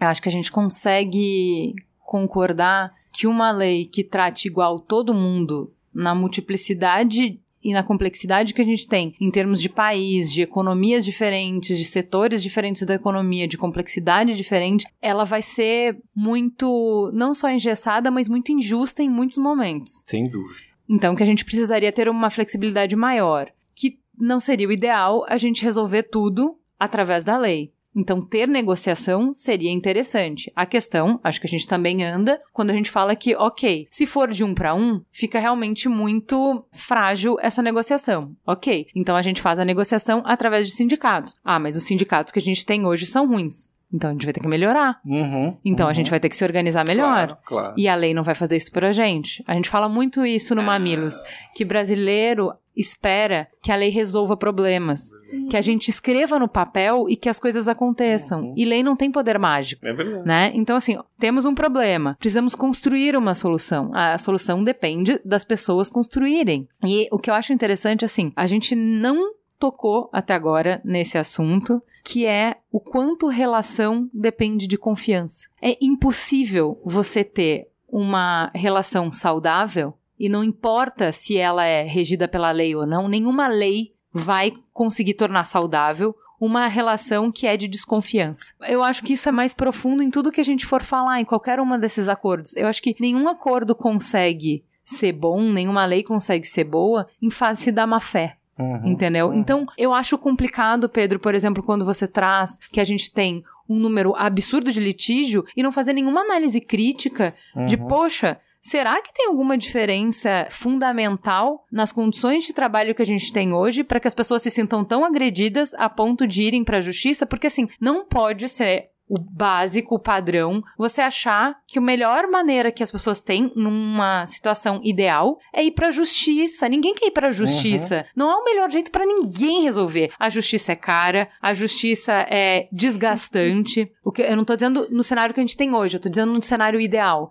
No cenário ideal não é assim que eu quero resolver meu problema com Sim, você. No com cenário certeza. ideal, a gente tem outros meios de resolver. Se a gente tá levando tanto pra justiça, é porque eu não vejo outra maneira e porque eu me sinto muito agredido. Então, é isso, eu acho que sim, a gente tem um exagero, vai. Acho que essa coisa de você criar hum, distorções quando você quer corrigir uma distorção, você cria outra. Então, assim, o fato de eu saber que na justiça do trabalho o empregador já entra com o ônus da prova, por exemplo, Não. O ônus da prova é como no processo civil, na, na justiça do trabalho. O ônus da prova é de quem alega. Se você alega que quer, você fala Hora assim, eu extra. fiz hora extra, o ônus da prova é do, é do trabalhador, não é do empregador. Se inverte o ônus da prova, sim, se inverte. Como se inverte o ônus da prova no Código de Defesa do Consumidor? O então, ônus mas é provar- isso. É, é isso. é Não, o, mas- o ônus é invertido. Então, é Não, o não é empregador que invertido tem... em regra. Precisa ficar bem claro isso, porque isso são dos, dos mitos. Então o cara fala, não, então ele ganha tudo. Não parece que ganha tudo? Lógico, se o ônus da prova é do outro. Eu falo, eu fiz hora extra. Não, você não fez. Prova que eu não fiz. Não existe isso. Em direito isso não existe. Quando se inverte o ônus da prova? Quando o cara apresenta um fato extintivo ou modificativo do seu direito. Isto é, o cara fala, eu fiz hora extra. O empregador fala assim, ele não poderia ter feito hora extra porque ele só trabalhava 5 horas por dia. Isso é o quê? É um fato extintivo dos direitos. Quem trabalha 5 horas por dia não tem direito a fazer a hora extra. Ok, amigo. Então me diga, onde que está? Prova que ele fazia 5 horas. Você está afirmando que ele fazia 5 horas. Essa é a diferença. Por isso que se fala, não, inverteu o ônus da prova. Não, não inverteu o ônus da prova. Ele alegou um fato distintivo do direito dele, do direito alheio. Isso aí é processo civil, não é processo do trabalho. É uma coisa que acontece sempre. Se você falar assim, não, tudo bem, a prova é sua, não, ele não, ele não fez. Ah, não fez? Tá, tá bom. Aí o cara traz uma testemunha que fala que ele fez. O ônus da prova tá com quem? Com o empregado. Ele satisfez, trouxe uma prova, trouxe uma testemunha. Agora, se você quiser fazer uma contraprova, é outra história. O ônus está com quem? Está com ele ainda. Agora, se você alegar modificativo, extintivo, né, que eu disse, não, ele fazia 5 horas, eu trago o cartão de ponto dele. Não tá lá dentro da empresa, por que, que o cara não traz? O Brasil tem 3 milhões, como a gente já disse, de ações trabalhistas por ano. Isso equivale a mais ou menos 90, 3 milhões. Ah. Isso equivale a mais ou menos pelas melhores estimativas que a gente tem, a 90% do que acontece no mundo, de duas uma. Ou a gente tem um Não sistema... é de duas uma, não é? Provavelmente, problemas complexos têm soluções complexas. Não, não, mas- Provavelmente a gente tem vários Eu vou- eu vou fatores colocando bem, isso. Mas vamos botar algumas hipóteses, então. O nosso empresariado é, por algum motivo cultural histórico, infinitamente pior do que de todos os outros países do mundo. Essa, É. digamos, é uma hipótese. Eu acho que não passa por aí. Eu também acho que não passa por aí, disso. acho. A gente tem, aí sim, um sistema legal, a CLT, que, embora as relações de trabalho necessariamente dependam da boa-fé, a CLT, na prática, como as muitas exigências que ela faz na prática acabam não ocorrendo e, portanto, a relação depende muito mais da boa-fé, a CLT é um incentivo constante para você minar e quebrar a boa-fé nas relações de trabalho. Uma relação em que, olha, eu fiz um contrato com alguém, trabalhei hora extra, não ganhei, isso é o tipo de relação que ocorre no mundo inteiro, de fato. Vai para a justiça do trabalho, você mostra, olha, você não me pagou o que me devia que foi combinado, estava esperando hora extra, tudo não teve, não foi remunerado, então, ponto de justiça do trabalho. O que não é, é você ter um acordo anterior, é você combinar, vamos fazer relação nesses termos? Vamos. E depois que a relação acaba, a pessoa diz, tudo bem, acabou. Eu tenho custo zero de ir para a justiça do trabalho agora. Eu posso descolar mais 20 ou 30 mil aqui. Eu vou. É isso que acontece em grande parte no Brasil. Você tem uma indústria do litígio trabalhista no Brasil, com escritórios de advocacia procurando clientes avidamente, porque eles ganham 30% daquilo que o cliente ganhar. E você tem, portanto, a CLT cria um ambiente de minar e de destruir a boa-fé nas relações de trabalho e a confiança. Ela não deixa de existir, ela continua existindo. Vamos ser sinceros. Se a CLT fosse seguida na prática, porque lembra, quase 50% das relações de trabalho se dão fora da CLT. Imagina o que aconteceria se ela fosse imposta a ferro e fogo na prática. Se a gente, se a gente realmente acreditasse que a CLT é boa e fosse, não, todos os casos agora não tem mais essa coisa de PJ, não tem mais um milhão de situações em que a Justiça do Trabalho pode interpretar que tinha relação de trabalho, vai ter e ponto final. O sistema econômico iria. Você vê as atrizes da Globo e atores da Globo fazendo campanha contra a reforma trabalhista, tudo foram lá ver, era tudo PJ também. Setor de publicidade, imagino que a imensa maioria seja PJ, Sim. jornalismo, imensa maioria PJ.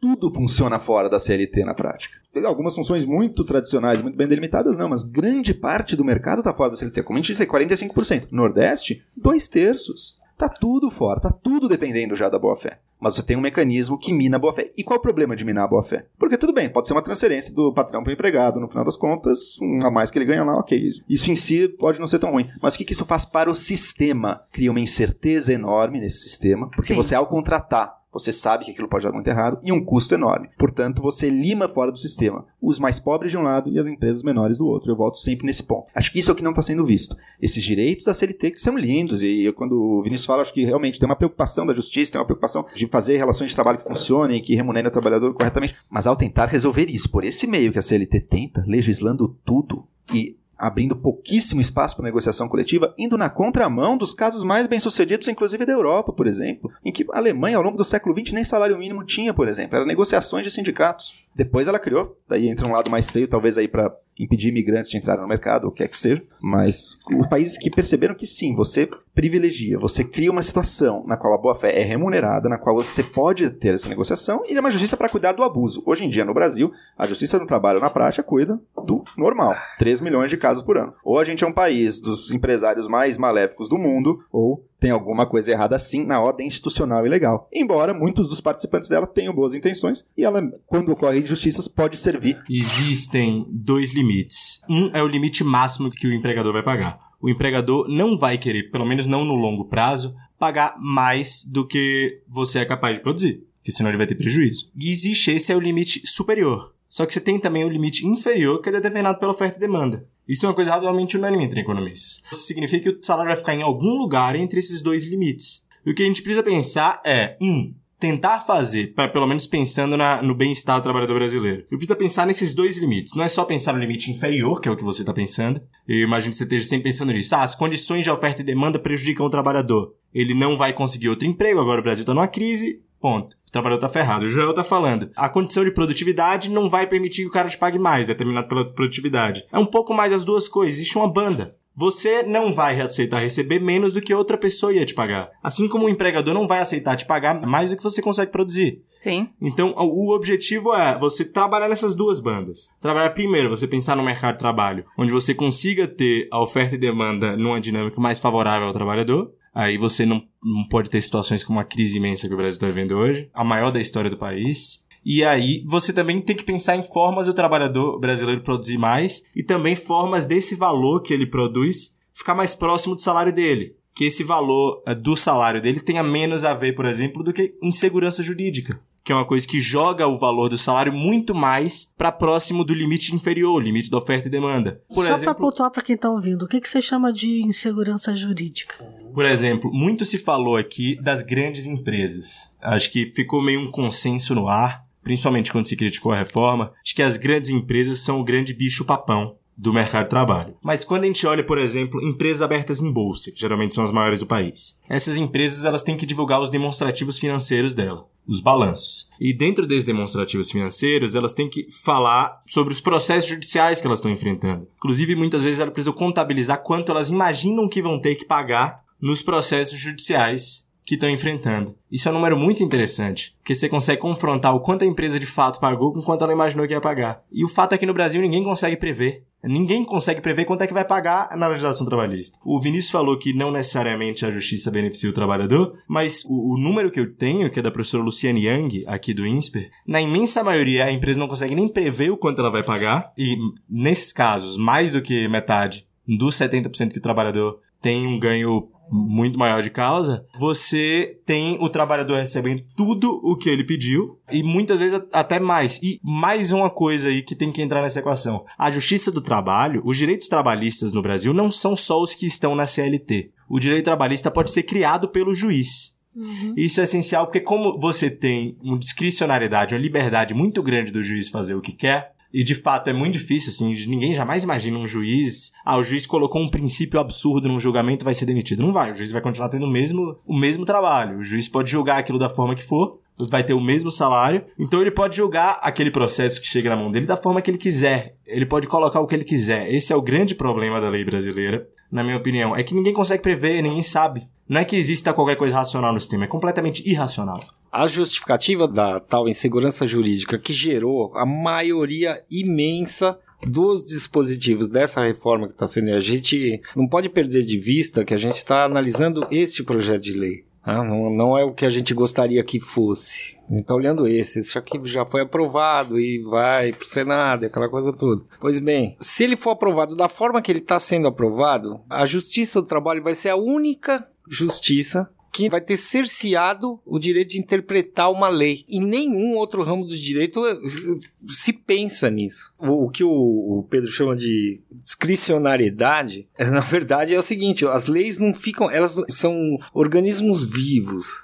Elas estão sempre em mutação. A sociedade muda, a lei muda junto, mesmo que não mude uma letra do que está escrito lá. É impressionante, isso acontece em vários pontos. Por isso que a gente tem um poder legislativo permanente para ele ficar reformando lei. Chega uma hora que nem adianta, a interpretação não é suficiente, a interpretação dada pelo juiz não é suficiente para dar cabo daquela demanda nova que surgiu. E é por isso que a CLT é de 1943 e ela não tem nem 20% dos dispositivos originais dela em vigor. E tudo isso foi alterado ao longo do tempo. E as construções jurídicas que foram feitas são súmulas. São coisas, sabe, recursos de milhões de vezes, não sei o que. Teve, ó, foi julgado tudo igual, assim, ó. Pra que que eu não vou sumular isso aqui? O STF, ele edita súmula vinculante, gente. Vinculante tem força de lei. E agora o TST, para editar uma súmula, ele tem que fazer uma audiência pública, que foi parece que eu li. Eu nunca vi isso. Então, com relação a isso, eu acho que o, o que acontece? O Brasil tem muito litígio trabalhista? Não sei. Não sei, é para se pensar isso. Em numérico. Pode comparar com os Estados Unidos. Os Estados Unidos têm uma legislação, primeiro que a legislação que cada lugar faz de um jeito. Né? Eles têm 50 estados e cada um faz a, legislação do jeito que você quiser. Lá nos Estados Unidos, o Walmart proíbe a sindicalização de funcionários, gente. E ninguém fala nada. Diz que não contrata se souber que o cara é sindicalizado. Isso não é proibir, ele não proibiu o cara depois que o cara entrou, mas ele manda embora e fala: oh, você não é sindicalizado, então entra aqui. Isso é permitido lá? É, porque lá é a pátria da liberdade. Todo mundo faz seus pactos e tal, e não sei o quê. Eu não. Eu é uma escolha. emitir, é uma exatamente, escolha, eu não vou exatamente. emitir juízo de valor sobre É, isso. Qual é o modelo que a gente quer seguir, né? Exatamente. Exatamente. A gente Agora, quer usar o modelo da China, a gente quer usar o modelo dos Estados Unidos, é qual modelo a gente quer seguir? a quantidade de litígios, ela tem que ser proporcional, por exemplo, qual a quantidade de rescisões contratuais que houve no Brasil nesse período? Se eu não me engano, eu acho que houve 70 milhões de rescisões contratuais no Brasil. Se você teve 3 milhões, quanto que dá isso?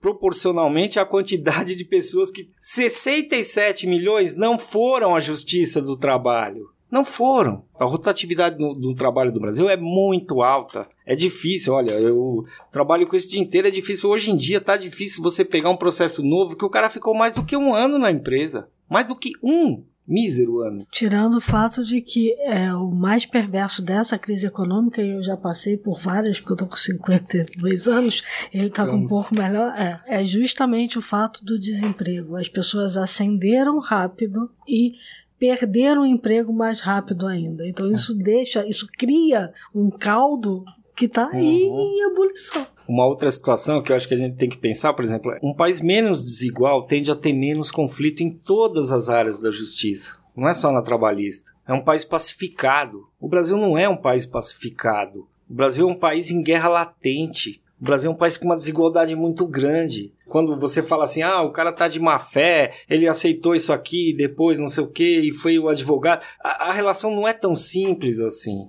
Tem questões humanas, isso aí tem que ver, por exemplo, como é que o cara foi mandado embora, em que situação ele estava quando ele foi mandado embora da empresa. Olha, eu trabalhei de empregado, eu já fui empresário, hoje eu sou autônomo, não tenho ninguém subordinado a mim. O que eu vejo é o seguinte, quando eu era empregado, esse, sabe, você contou uma coisa que me lembrou agora. Eu fui funcionário de um banco durante muito tempo. Quando eu saí do banco, realmente veio um escritório me procurar. E eu sei que eles veem. Hoje eu sei. Na época eu não sabia. Não, você não quer entrar com uma ação trabalhista? Eu falei, eu não. A empresa não me deve nada. Eu sei os meus direitos, você não precisa me falar, eu sei, eles me pagaram tudo direitinho. Não, mas a gente faz, porque não sei o quê, papapá. Existe isso, existe. Agora, quantos acedem a isso? Isto é, quantos aceitam esse assédio? O assédio existe? É, é muito pouca gente. Há, sim, muitos litígios, mas não há excesso de litígios. Esse é o ponto. O meu ponto é que há uma sociedade bastante desigual no Brasil. As relações de trabalho são, em grande parte, aviltadas tanto pelo patrão quanto pelo empregado.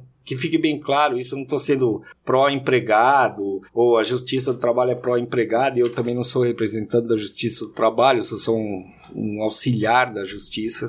O que de fato acontece, na minha opinião, é que as relações entre as pessoas no Brasil estão altamente desequilibradas em muitos campos. Em muitos campos. No campo político, no campo social, no campo econômico. Entendeu? E eu acho que isso aqui, por exemplo, quando se quer fazer uma reforma trabalhista, tudo bem. A CLT tem 800 e muitos artigos. O cara quer mudar 104 artigos com três ou quatro audiências públicas para inglês ver. Opa! Tem alguma coisa errada aí. Mudar 104 artigos de uma lei tão importante demanda muita discussão, sim. Não tem regime de urgência. Para que regime de urgência? O Brasil vai acabar amanhã? por causa da CLT, É a maior crise econômica da história do não país. importa, parece. isso aqui não vai acabar com a crise. Eu estou dizendo pra vocês, não vai nem fazer cosquinha na crise. Vamos fazer as considerações finais? Eu acho que a gente tem em jogo aqui duas visões assim bastante diferentes.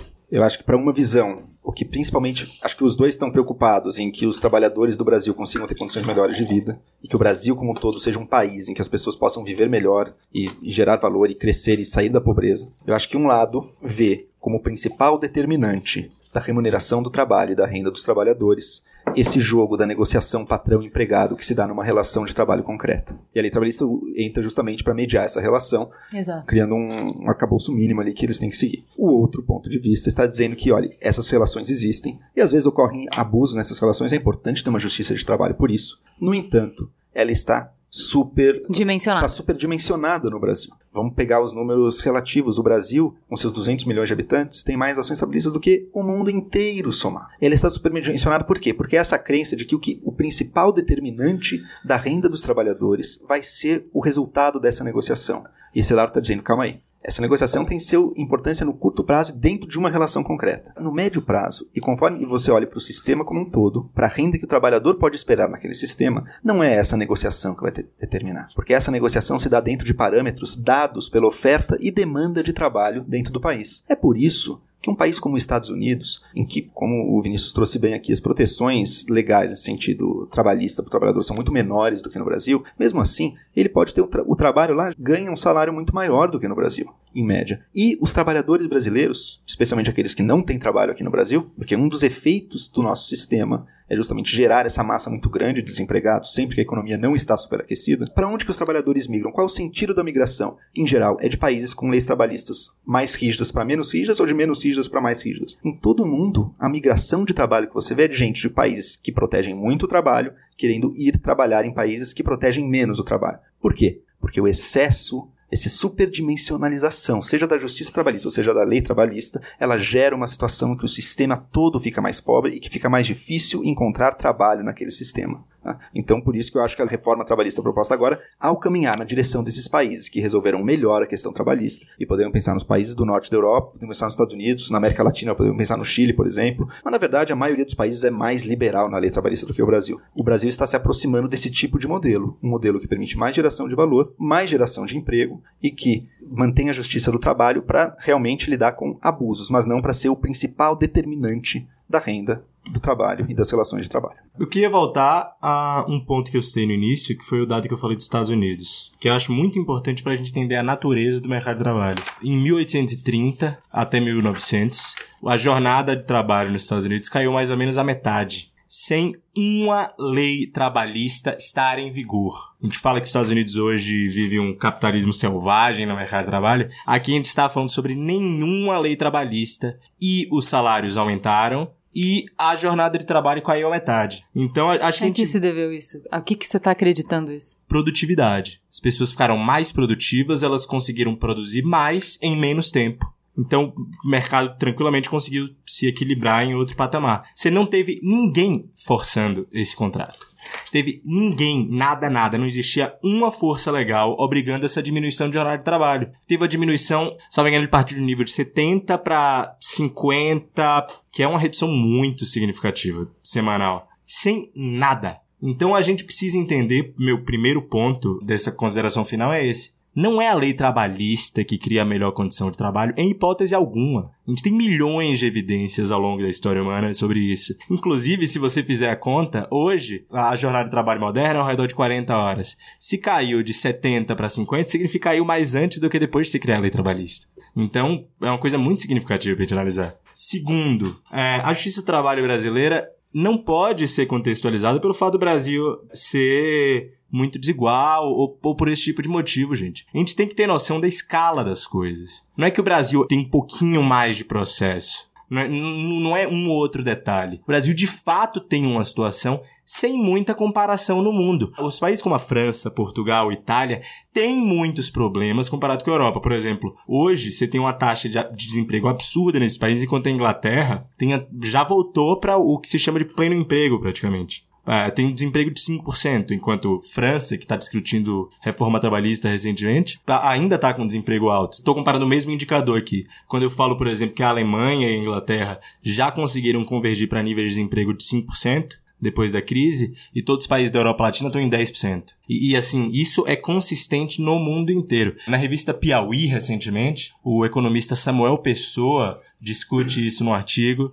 muito interessante em que ele fez um debate com o Rui Fausto. Então, quem quiser pode ver lá, ele comenta um pouco sobre isso dos países com mais regulação do mercado de trabalho terem de fato mais Maior desemprego. desemprego. Voltando não é que o Brasil seja um exemplo absurdo porque é desigual, por qualquer outro motivo. É de fato porque o nosso sistema é ruim, porque nós copiamos um, o pior sistema dentre os países ricos e nós copiamos da pior maneira possível, porque a gente tem os problemas do Brasil e os problemas que a França já tem mesmo sendo rica. Bom, é o seguinte, a gente veio aqui para discutir essa reforma trabalhista, esse projeto de lei e eu acho que algumas perguntas têm que ser feitas antes de bater o martelo, ah, isso é bom ou isso é ruim. Eu acho que a gente tentou, na maioria das vezes, levar esse debate a um bom termo e eu tenho algumas perguntas para fazer. A gente quer mais emprego? Todo mundo responde que sim. Sim. Eu quero saber a segunda pergunta. Que tipo de emprego a gente quer ter? Que tipo de emprego a gente quer? A gente quer um emprego precário ou a gente quer um emprego onde a pessoa tem um mínimo de previsibilidade de quanto ela vai ganhar por mês, que ela possa saber se ela é capaz de ir na Casa Bahia fazer um carnê, se ela vai ter dinheiro para pagar o aluguel. Esse tipo de trabalho não está totalmente proposto no, no, texto dessa lei, mas ele já tem um embrião aí,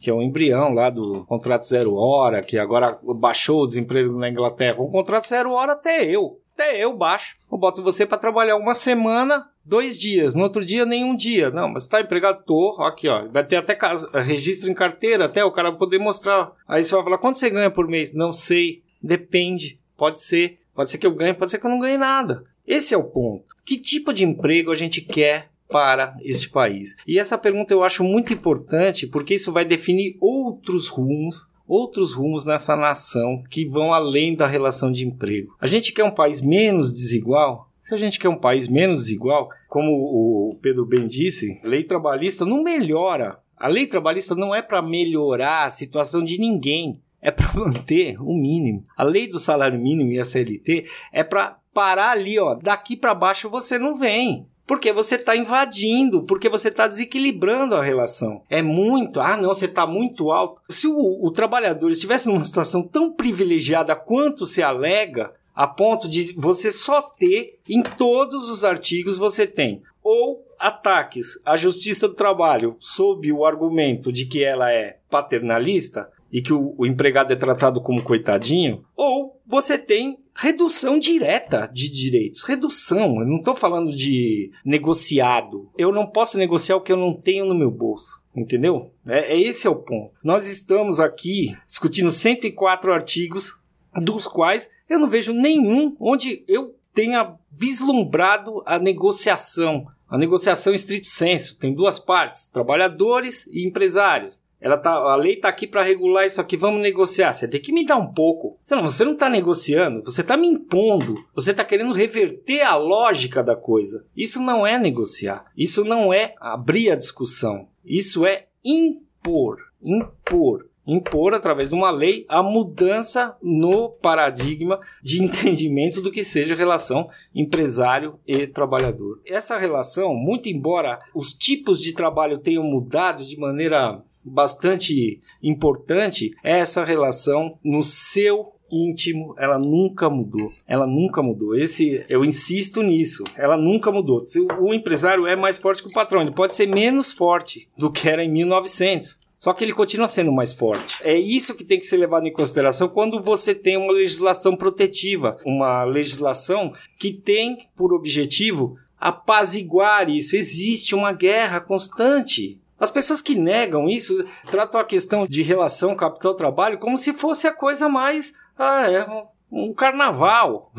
e não é. É uma coisa que historicamente acontece, existe, é real, é fato. Se a gente começar a abrir mão e começar a negar essas coisas, aí, aí tem o perigo da pós-verdade. A pós-verdade é negar o que é óbvio. É falar assim: não, que isso, o cara chega lá, ele vai negociar com o patrão. Peraí, você vai negociar com o patrão? Não, você não vai negociar com o patrão. Você vai negociar com o patrão até o tanto que a lei te protege, para você entrar um pouquinho mais forte nessa negociação, um pouquinho menos fraco, eu diria, e o quanto ele estiver disposto a negociar. Não é uma relação de igual para igual, por mais parecidos que sejam os trabalhadores e os empresários. Quando um empregado aceita ser PJ, muito embora ele tenha um CNPJ, o CNPJ dele vale tanto quanto o CPF dele. Isso tem que ficar muito claro na cabeça dele. E que ele está abrindo mão de uma série de coisas que estão lá para deixar aquela relação menos igual. Ele não tem CNPJ igual ao do patrão dele. Não adianta. Não adianta. O número é igual, o formato é igual, a inscrição no Ministério da Fazenda é igual, mas não é igual. Você é uma pessoa física negociando com um empresário. E essas coisas, se a gente perder isso de vista, o que, que acontece? A gente vai abrir para a barbárie. A gente não pode perder isso de vista. A gente tem que ter o um mínimo de paz social. E eu digo, não estou defendendo a justiça do trabalho, mas o papel da justiça do trabalho em qualquer lugar é de apaziguar as relações entre capital e trabalho. Se você retira ela e deixa os dois se entenderem sozinhos, eu não sei no que dá. Eu não sei no que dá, gente. Está voltando lá na Idade Média. Quem assistiu a defesa desse projeto de lei tinha vontade de chorar. Era um monte de bobagem que aqueles deputados subiam lá e falavam. Coisas completamente desconectadas da realidade. Tanto para defender quanto para atacar. Que fique bem claro. Eles não têm condição de fazer uma mudança tão radical em tão pouco tempo. E eu acho que a gente tem que se preocupar com isso. Por quê? Porque começa assim e depois não sei onde para. Esse é meu ponto. Bom, acho que o que a gente teve aqui hoje foi um microcosmo do macrocosmo. E esse microcosmo mostra claramente que a gente precisava ter debatido mais isso, porque a gente está mexendo com o bolso das pessoas, claramente, o bolso das pessoas que move a economia e a gente está mexendo com a vida das pessoas. Porque se eu estou levando a jornada para 12 horas, significa que metade do meu dia eu estou numa relação trabalhista. Né? Então, eu estou mexendo com a vida e estou mexendo com o bolso. Isso pressupõe que eu devia ter mais gente ou cada pedaço desse da sociedade representada lá e eu não reconheço no Congresso que está lá essa representatividade para fazer uma mudança dessa magnitude do que a gente está discutindo aqui.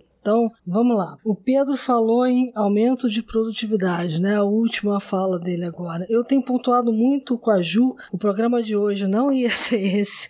O programa de hoje ia ser futurismo. Será semana que vem? Porque uma das coisas que a gente está muito preocupado, e não sou só eu, é o Fórum Econômico Mundial, que por dois anos já apontou o dedo para dizer o seguinte: olha, o que a mecanização fez no século XIX a informática, a robótica, a inteligência, inteligência artificial. artificial vai fazer agora. E eu não estou vendo isso posto nessas discussões todas não. que a gente está tendo. E isso deveria estar posto. Porque se a gente está tratando de flexibilizar e de modernizar uma legislação que todo mundo aqui nessa mesa disse que é antagônica, antiquada, que precisa ser revista, no sentido de garantir direitos e garantir que a economia se movimente, aí eu volto lá na minha fala, quando eu falei assim, olha, o que, que eu gostaria de ter e o que, que eu não enxergo nesse projeto que está aí? Eu seria capaz de colocar cinco, seis pontos de tudo que vocês falaram, que são pontos positivos e que podem ser considerados avanços. Mas a que preço esses cinco pontos que vocês colocaram aqui muito claramente e que normalmente as novas gerações estão ansiando por porque são gerações que vêm com uma racionalidade econômica muito maior, porque o mundo mudou, e pensa nisso muito mais do que aquela população que lá atrás fez a legislação trabalhista, era um outro mundo, era uma outra ótica. Era, a gente vivia de uma outra forma. Hoje, essas relações têm que ser muito mais fluidas, rápidas, a roda gira o tempo todo, o dinheiro tem que circular tudo tem que acontecer. Então, quando eu olho para isso tudo, eu digo o seguinte, ó, é, na minha opinião, eu gostaria e eu sei que isso é utópico, mas eu não sei viver sem utopia. Sem isso eu não respiro. E muito do que a gente falou aqui tem disso, porque cada um de vocês defendeu um ponto de vista e defendeu aquilo que vocês acreditam para a vida de vocês, aquilo que vocês é, defendem o modo de ver país, o mundo, né? o modo de ver o mundo de vocês. Eu digo o seguinte: do mesmo modo que lá atrás, no Marco Civil da Internet, falei, não é hora de votar isso, por mais que a gente precise, por mais que a gente tenha tido um monte de audiências públicas, eu não conheço nenhuma legislação nesse país que tenha essa mais debatida do que o Marco Civil. E quando chegou na hora De votar no Congresso, um projeto que foi debatido, discutido, completamente dissecado pela população inteira e por todo mundo que teve presente, tanto do ponto de vista de participação através da internet como participação presencial, presencial foi modificado para acomodar e passar algo que devia ser um princípio geral. Então, a gente abriu mão de um monte de coisa para tentar passar uma coisa bacana e uma coisa bacana que está dando um monte de problema, né? E que tem lá 85 projetos para mudar. Eu não sei se é 85, aí eu tudo bem, se é um número esse, mas são dezenas de projetos para tentar mudar uma legislação. Qual é o meu medo? Acontecer a mesma coisa aqui, porque a gente está votando correndo, porque a gente infelizmente tem um governo que precisa fazer isso correndo, porque a gente perdeu o tempo e não fez antes. E a gente não fez antes, talvez porque a gente não quisesse abrir toda essa discussão. E a gente precisava abrir, porque cada um olha para o seu interesse e ninguém está olhando para o interesse do país. Essa é a verdade. É, eu voto com a relatora e eu acho que tem uma questão que é importante que é de pacto social. Você precisa para uma coisa dessa proporção que as pessoas estejam a bordo, que as pessoas entendam primeiro o que está acontecendo, porque eu acho que assim a gente não passou a etapa básica que é de esclarecer o que está acontecendo, por que está acontecendo, o que, que se pretende com o que está acontecendo. É uma coisa também de tutelar o incapaz. Então o povo não sabe o que é melhor para ele, a gente tem que ir lá e resolver por eles e a gente vai salvar a economia a despeito do interesse das pessoas que querem afundar, porque elas, no seu próprio interesse, por ignorância, afundariam a economia. Então, acho que, primeiro, deveria ter sido muito mais debatido. Acho sim que a gente tem um problema que a desigualdade, ela impacta todas as relações e ela impacta as relações de trabalho, tornando elas muito mais complexas e muito mais litigiosas do que elas precisariam ser. E concordo que a questão litigiosa é um grande custo e que todo mundo perde. O que eu acho é que, sim, o funcionário perde, sim, a empresa perde. Eu acho que a gente está numa situação de relações trabalhistas que é um perde-perde hoje. Então não acho que a gente esse seja o ideal. Só que eu não vejo que essas mudanças vão melhorar esse cenário porque a confiança fica ainda mais abalada. Então, da mesma maneira que você estava falando na hora que você falou, de que quando você vira CNPJ, você continua sendo um CPF negociando com um CNPJ, eu vejo essas relações na realidade no mercado. Então as empresas pequenas não conseguem negociar com as empresas grandes. Então você tem, ah, então agora eu vou ser o empresário e não vou mais responder para patrão e não vou mais não sei o quê. E você tá aceitando situações que são piores ainda. Então assim, eu não acho que o laissez-faire, laissez-passer, né? Deixa como tá para ver como é que fica, as coisas vão atingir o seu equilíbrio natural. Eu não acho que isso funcione. Então eu não acho para o mercado no geral, eu não vou achar para as relações trabalhistas. Eu acho que é muito complicado o legislador encontrar o melhor ponto, porque ele não é Deus que sabe todas as respostas e vai encontrar o ponto de equilíbrio de maneira científica calculada. Olha, o equilíbrio ótimo aqui do salário mínimo que vai promover o pleno emprego e tal está em 798.35. Isso foi um número calculado, a gente sabe, tá ali, e aí a gente vai conseguir mover a economia e para as pessoas vai ser melhor e a gente vai promover o pleno emprego. Eu entendo que a gente tem uma escolha entre de qual dos males você vai escolher, entendeu? Eu não vejo nessas modificações honestamente, do que eu vi, eu não vejo prejuízo na minha ignorância, como eu estou olhando para o nosso mercado que já é pouco regulado, eu não vejo tanto prejuízo. A minha questão é para o prejuízo que isso faz para a confiança que já é pequena. Então, como está sendo feita a revelia? Como está sendo feito de uma maneira muito votado na madrugada, em caráter de urgência, sem debate com o público? Eu acho que isso não vai melhorar as nossas relações, não vai diminuir o litígio, não vai fazer tudo que nos atravanca melhorar. Então, assim, no geral, a gente precisa aprender a sentar e conversar e ouvir e valorar o que o outro está falando, entender de onde ele está saindo e conseguir construir uma ponte para a gente encontrar um meio de se encontrar no meio do caminho e construir alguma coisa juntos. Porque desse jeito que tá o debate, acho que esse foi o debate mais acalorado que o Mamilos já fez, isso é muito sintoma de como a gente está discutindo esse assunto. E a gente precisa muito mais falar e precisa muito mais conseguir se encontrar. Assim, eu vejo que a gente comparou maçãs e bananas. E na metade do programa eu fiquei chateada, porque eu falei, poxa, eu já aprendi isso. Não posso trazer economista e advogado junto, porque eu tô falando de coisas diferentes e são contrapontos diferentes. Mas honestamente eu não acho. Eu chego no final desse programa muito satisfeita, porque o panorama que vocês traçaram é muito importante. E muitas vezes a análise não é feita com a base na racionalidade. Eu te dou toda a razão, Joel, quando eu deixo falar a minha experiência pessoal ao invés de estar falando de uma teoria macro concordo com você. E eu acho que você tem que conseguir ter a capacidade de escutar o que o Vinícius está falando, de falar que as relações pessoais e de desigualdade, que você pode chamar de econômicas, interferem nas relações econômicas, interferem em como se produz riqueza no país, interferem em tudo. E que a economia não é racional. Ela não é, embora a gente queira que ela seja matemática, não é só. Então, consideração no final é isso. Acho que a gente deveria ter debatido mais. E eu acho que o grande problema dessas leis não são as coisas que elas alteram em si nas regras, mas na forma como elas estão sendo feitas. Vamos para o farol aceso.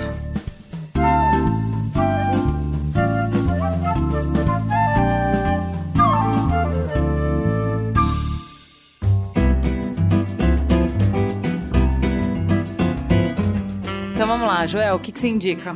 Eu vou ser chato aqui, ficar um pouco na área da economia, mas saindo um pouco da coisa do trabalho. A gente tem um livro fantástico, feito no ano passado, uh, chama Anatomia de um Desastre, é da Cláudia Safatli e do Ribamar Oliveira. E é sobre o que, na visão deles, são as decisões econômicas aí do governo Dilma que produziram essa crise que a gente vive até hoje. Acho que é uma análise assim muito convincente. Mesmo que a pessoa não concorde, acho que vale a pena para ela ver uma análise muito bem feita, com os dados, com argumentação muito concisa de por que, que o Brasil caiu nessa crise tão séria que a gente caiu agora e que a gente está buscando aí maneiras de, de sair. Fale, Pedro. Já recomendei livro do Zraler, já recomendei filme, vou recomendar dessa vez uma banda e um disco. É uma banda lá de Salvador, chamada Baiana System. Tá Ah, começando a fazer bom. bastante sucesso. Eles pegam as coisas, muita raiz de Salvador, assim, guitarra baiana, por exemplo, ou os ritmos de percussão. Eles realmente conseguem colocar numa linguagem moderna, uma coisa que ninguém tinha feito. É um axé como vocês nunca vão ouvir na vida. Eu garanto que vocês vão surpreender e recomendo fortemente. Então tá, meu farol aceso vai pro filme Daniel Blake, por todo o simbolismo que ele traz tudo aquilo que a gente conversou aqui. Porque ele mostra claramente que quando o Estado quer atrapalhar, ele atrapalha pra caramba e demais a dessa, entendeu? Então é, acho que Os males que- da burocratização. é, já que a gente não tocou num ponto muito importante nesse programa, porque se falou só passando de política partidária. A política não é só partidária, a política a gente faz todo dia. A gente faz a política econômica, a gente faz a política social, a gente faz a política diária, inclusive da própria empresa que a gente tá. Então acho que ali mostra muito claramente como pode ser massacrante quando você tem todos os direitos na mão e ainda assim não consegue exercer os seus direitos. Vinícius.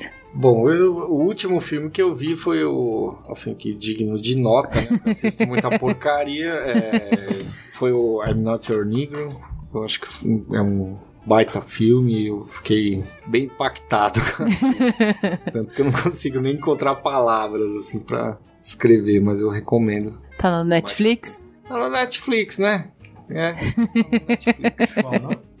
I'm Not Your Negro. Ju, vamos lá, qual é o seu farol aceso? Bom, primeiro eu queria indicar um quadrinho que eu acho que é essencial pra gente. Ele é muito mamileiro e é essencial pra gente entender essa discussão ou a- abraçar essa discussão, que é um quadrinho sobre o Backfire Effect. Que é sobre como a gente reage quando uma ideia é, vai contra uma crença fundamental nossa. Né? Como mesmo que você recebe argumentos e recebe dados e recebe, com mais forte forem esses argumentos, mais forte vai ser a sua negação a esse novo fator que vai mudar a sua crença do mundo. Então é muito interessante, vou colocar o link pra vocês. Ele tá em inglês, mas vale bastante a pena. Outra coisa que eu queria indicar é o discurso do Hassan Minaj no no jantar de, dos correspondentes da Casa Branca. Tá no YouTube, foi dica do mamileiro Charles, ele sempre tem as melhores dicas. Sensacional, discurso ótimo, extremamente engraçado, provocativo. E queria indicar o Anarquistas Graças a Deus, um livro da Zélia Gattai, que apesar do título, ele vai falar sobre a vida dela, sobre a família dela, sobre como foi viver aqui em São Paulo como filha de imigrantes e tal. E acaba como pano de fundo sim mostrando como essas ideias vieram de sindicalismo, de organização dos trabalhadores, dessa consciência de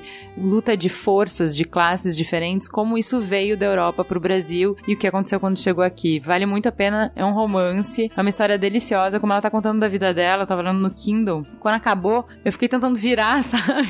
E tinha acabado, eu, não, você não pode me deixar sem saber o que acontece com a fulana. E fiquei chateadíssima que o livro terminava, e depois eu fiquei, né, pensando, Ju, é um livro sobre a vida dela, em algum momento ia ter que acabar, senão ela ia escrever 912 livros até ela ser adulta, tipo, em alguma, ela ia ter que cortar aquilo. Mas é delicioso, não dá vontade de parar de ler, ele é curtinho também, é pra ler numa sentada. Indico também pra vocês rirem bastante. Braincast sobre buzzwords. Então, pra dar uma aliviada, é pra. É Copa do Mundo de buzzwords. Ouçam que eu ouvi esse fim de semana enquanto eu dava conta da louça e olha, vou te falar que eu nem vi a louça acabar. Gente, é isso? Temos um programa? Temos o programa. Até a próxima.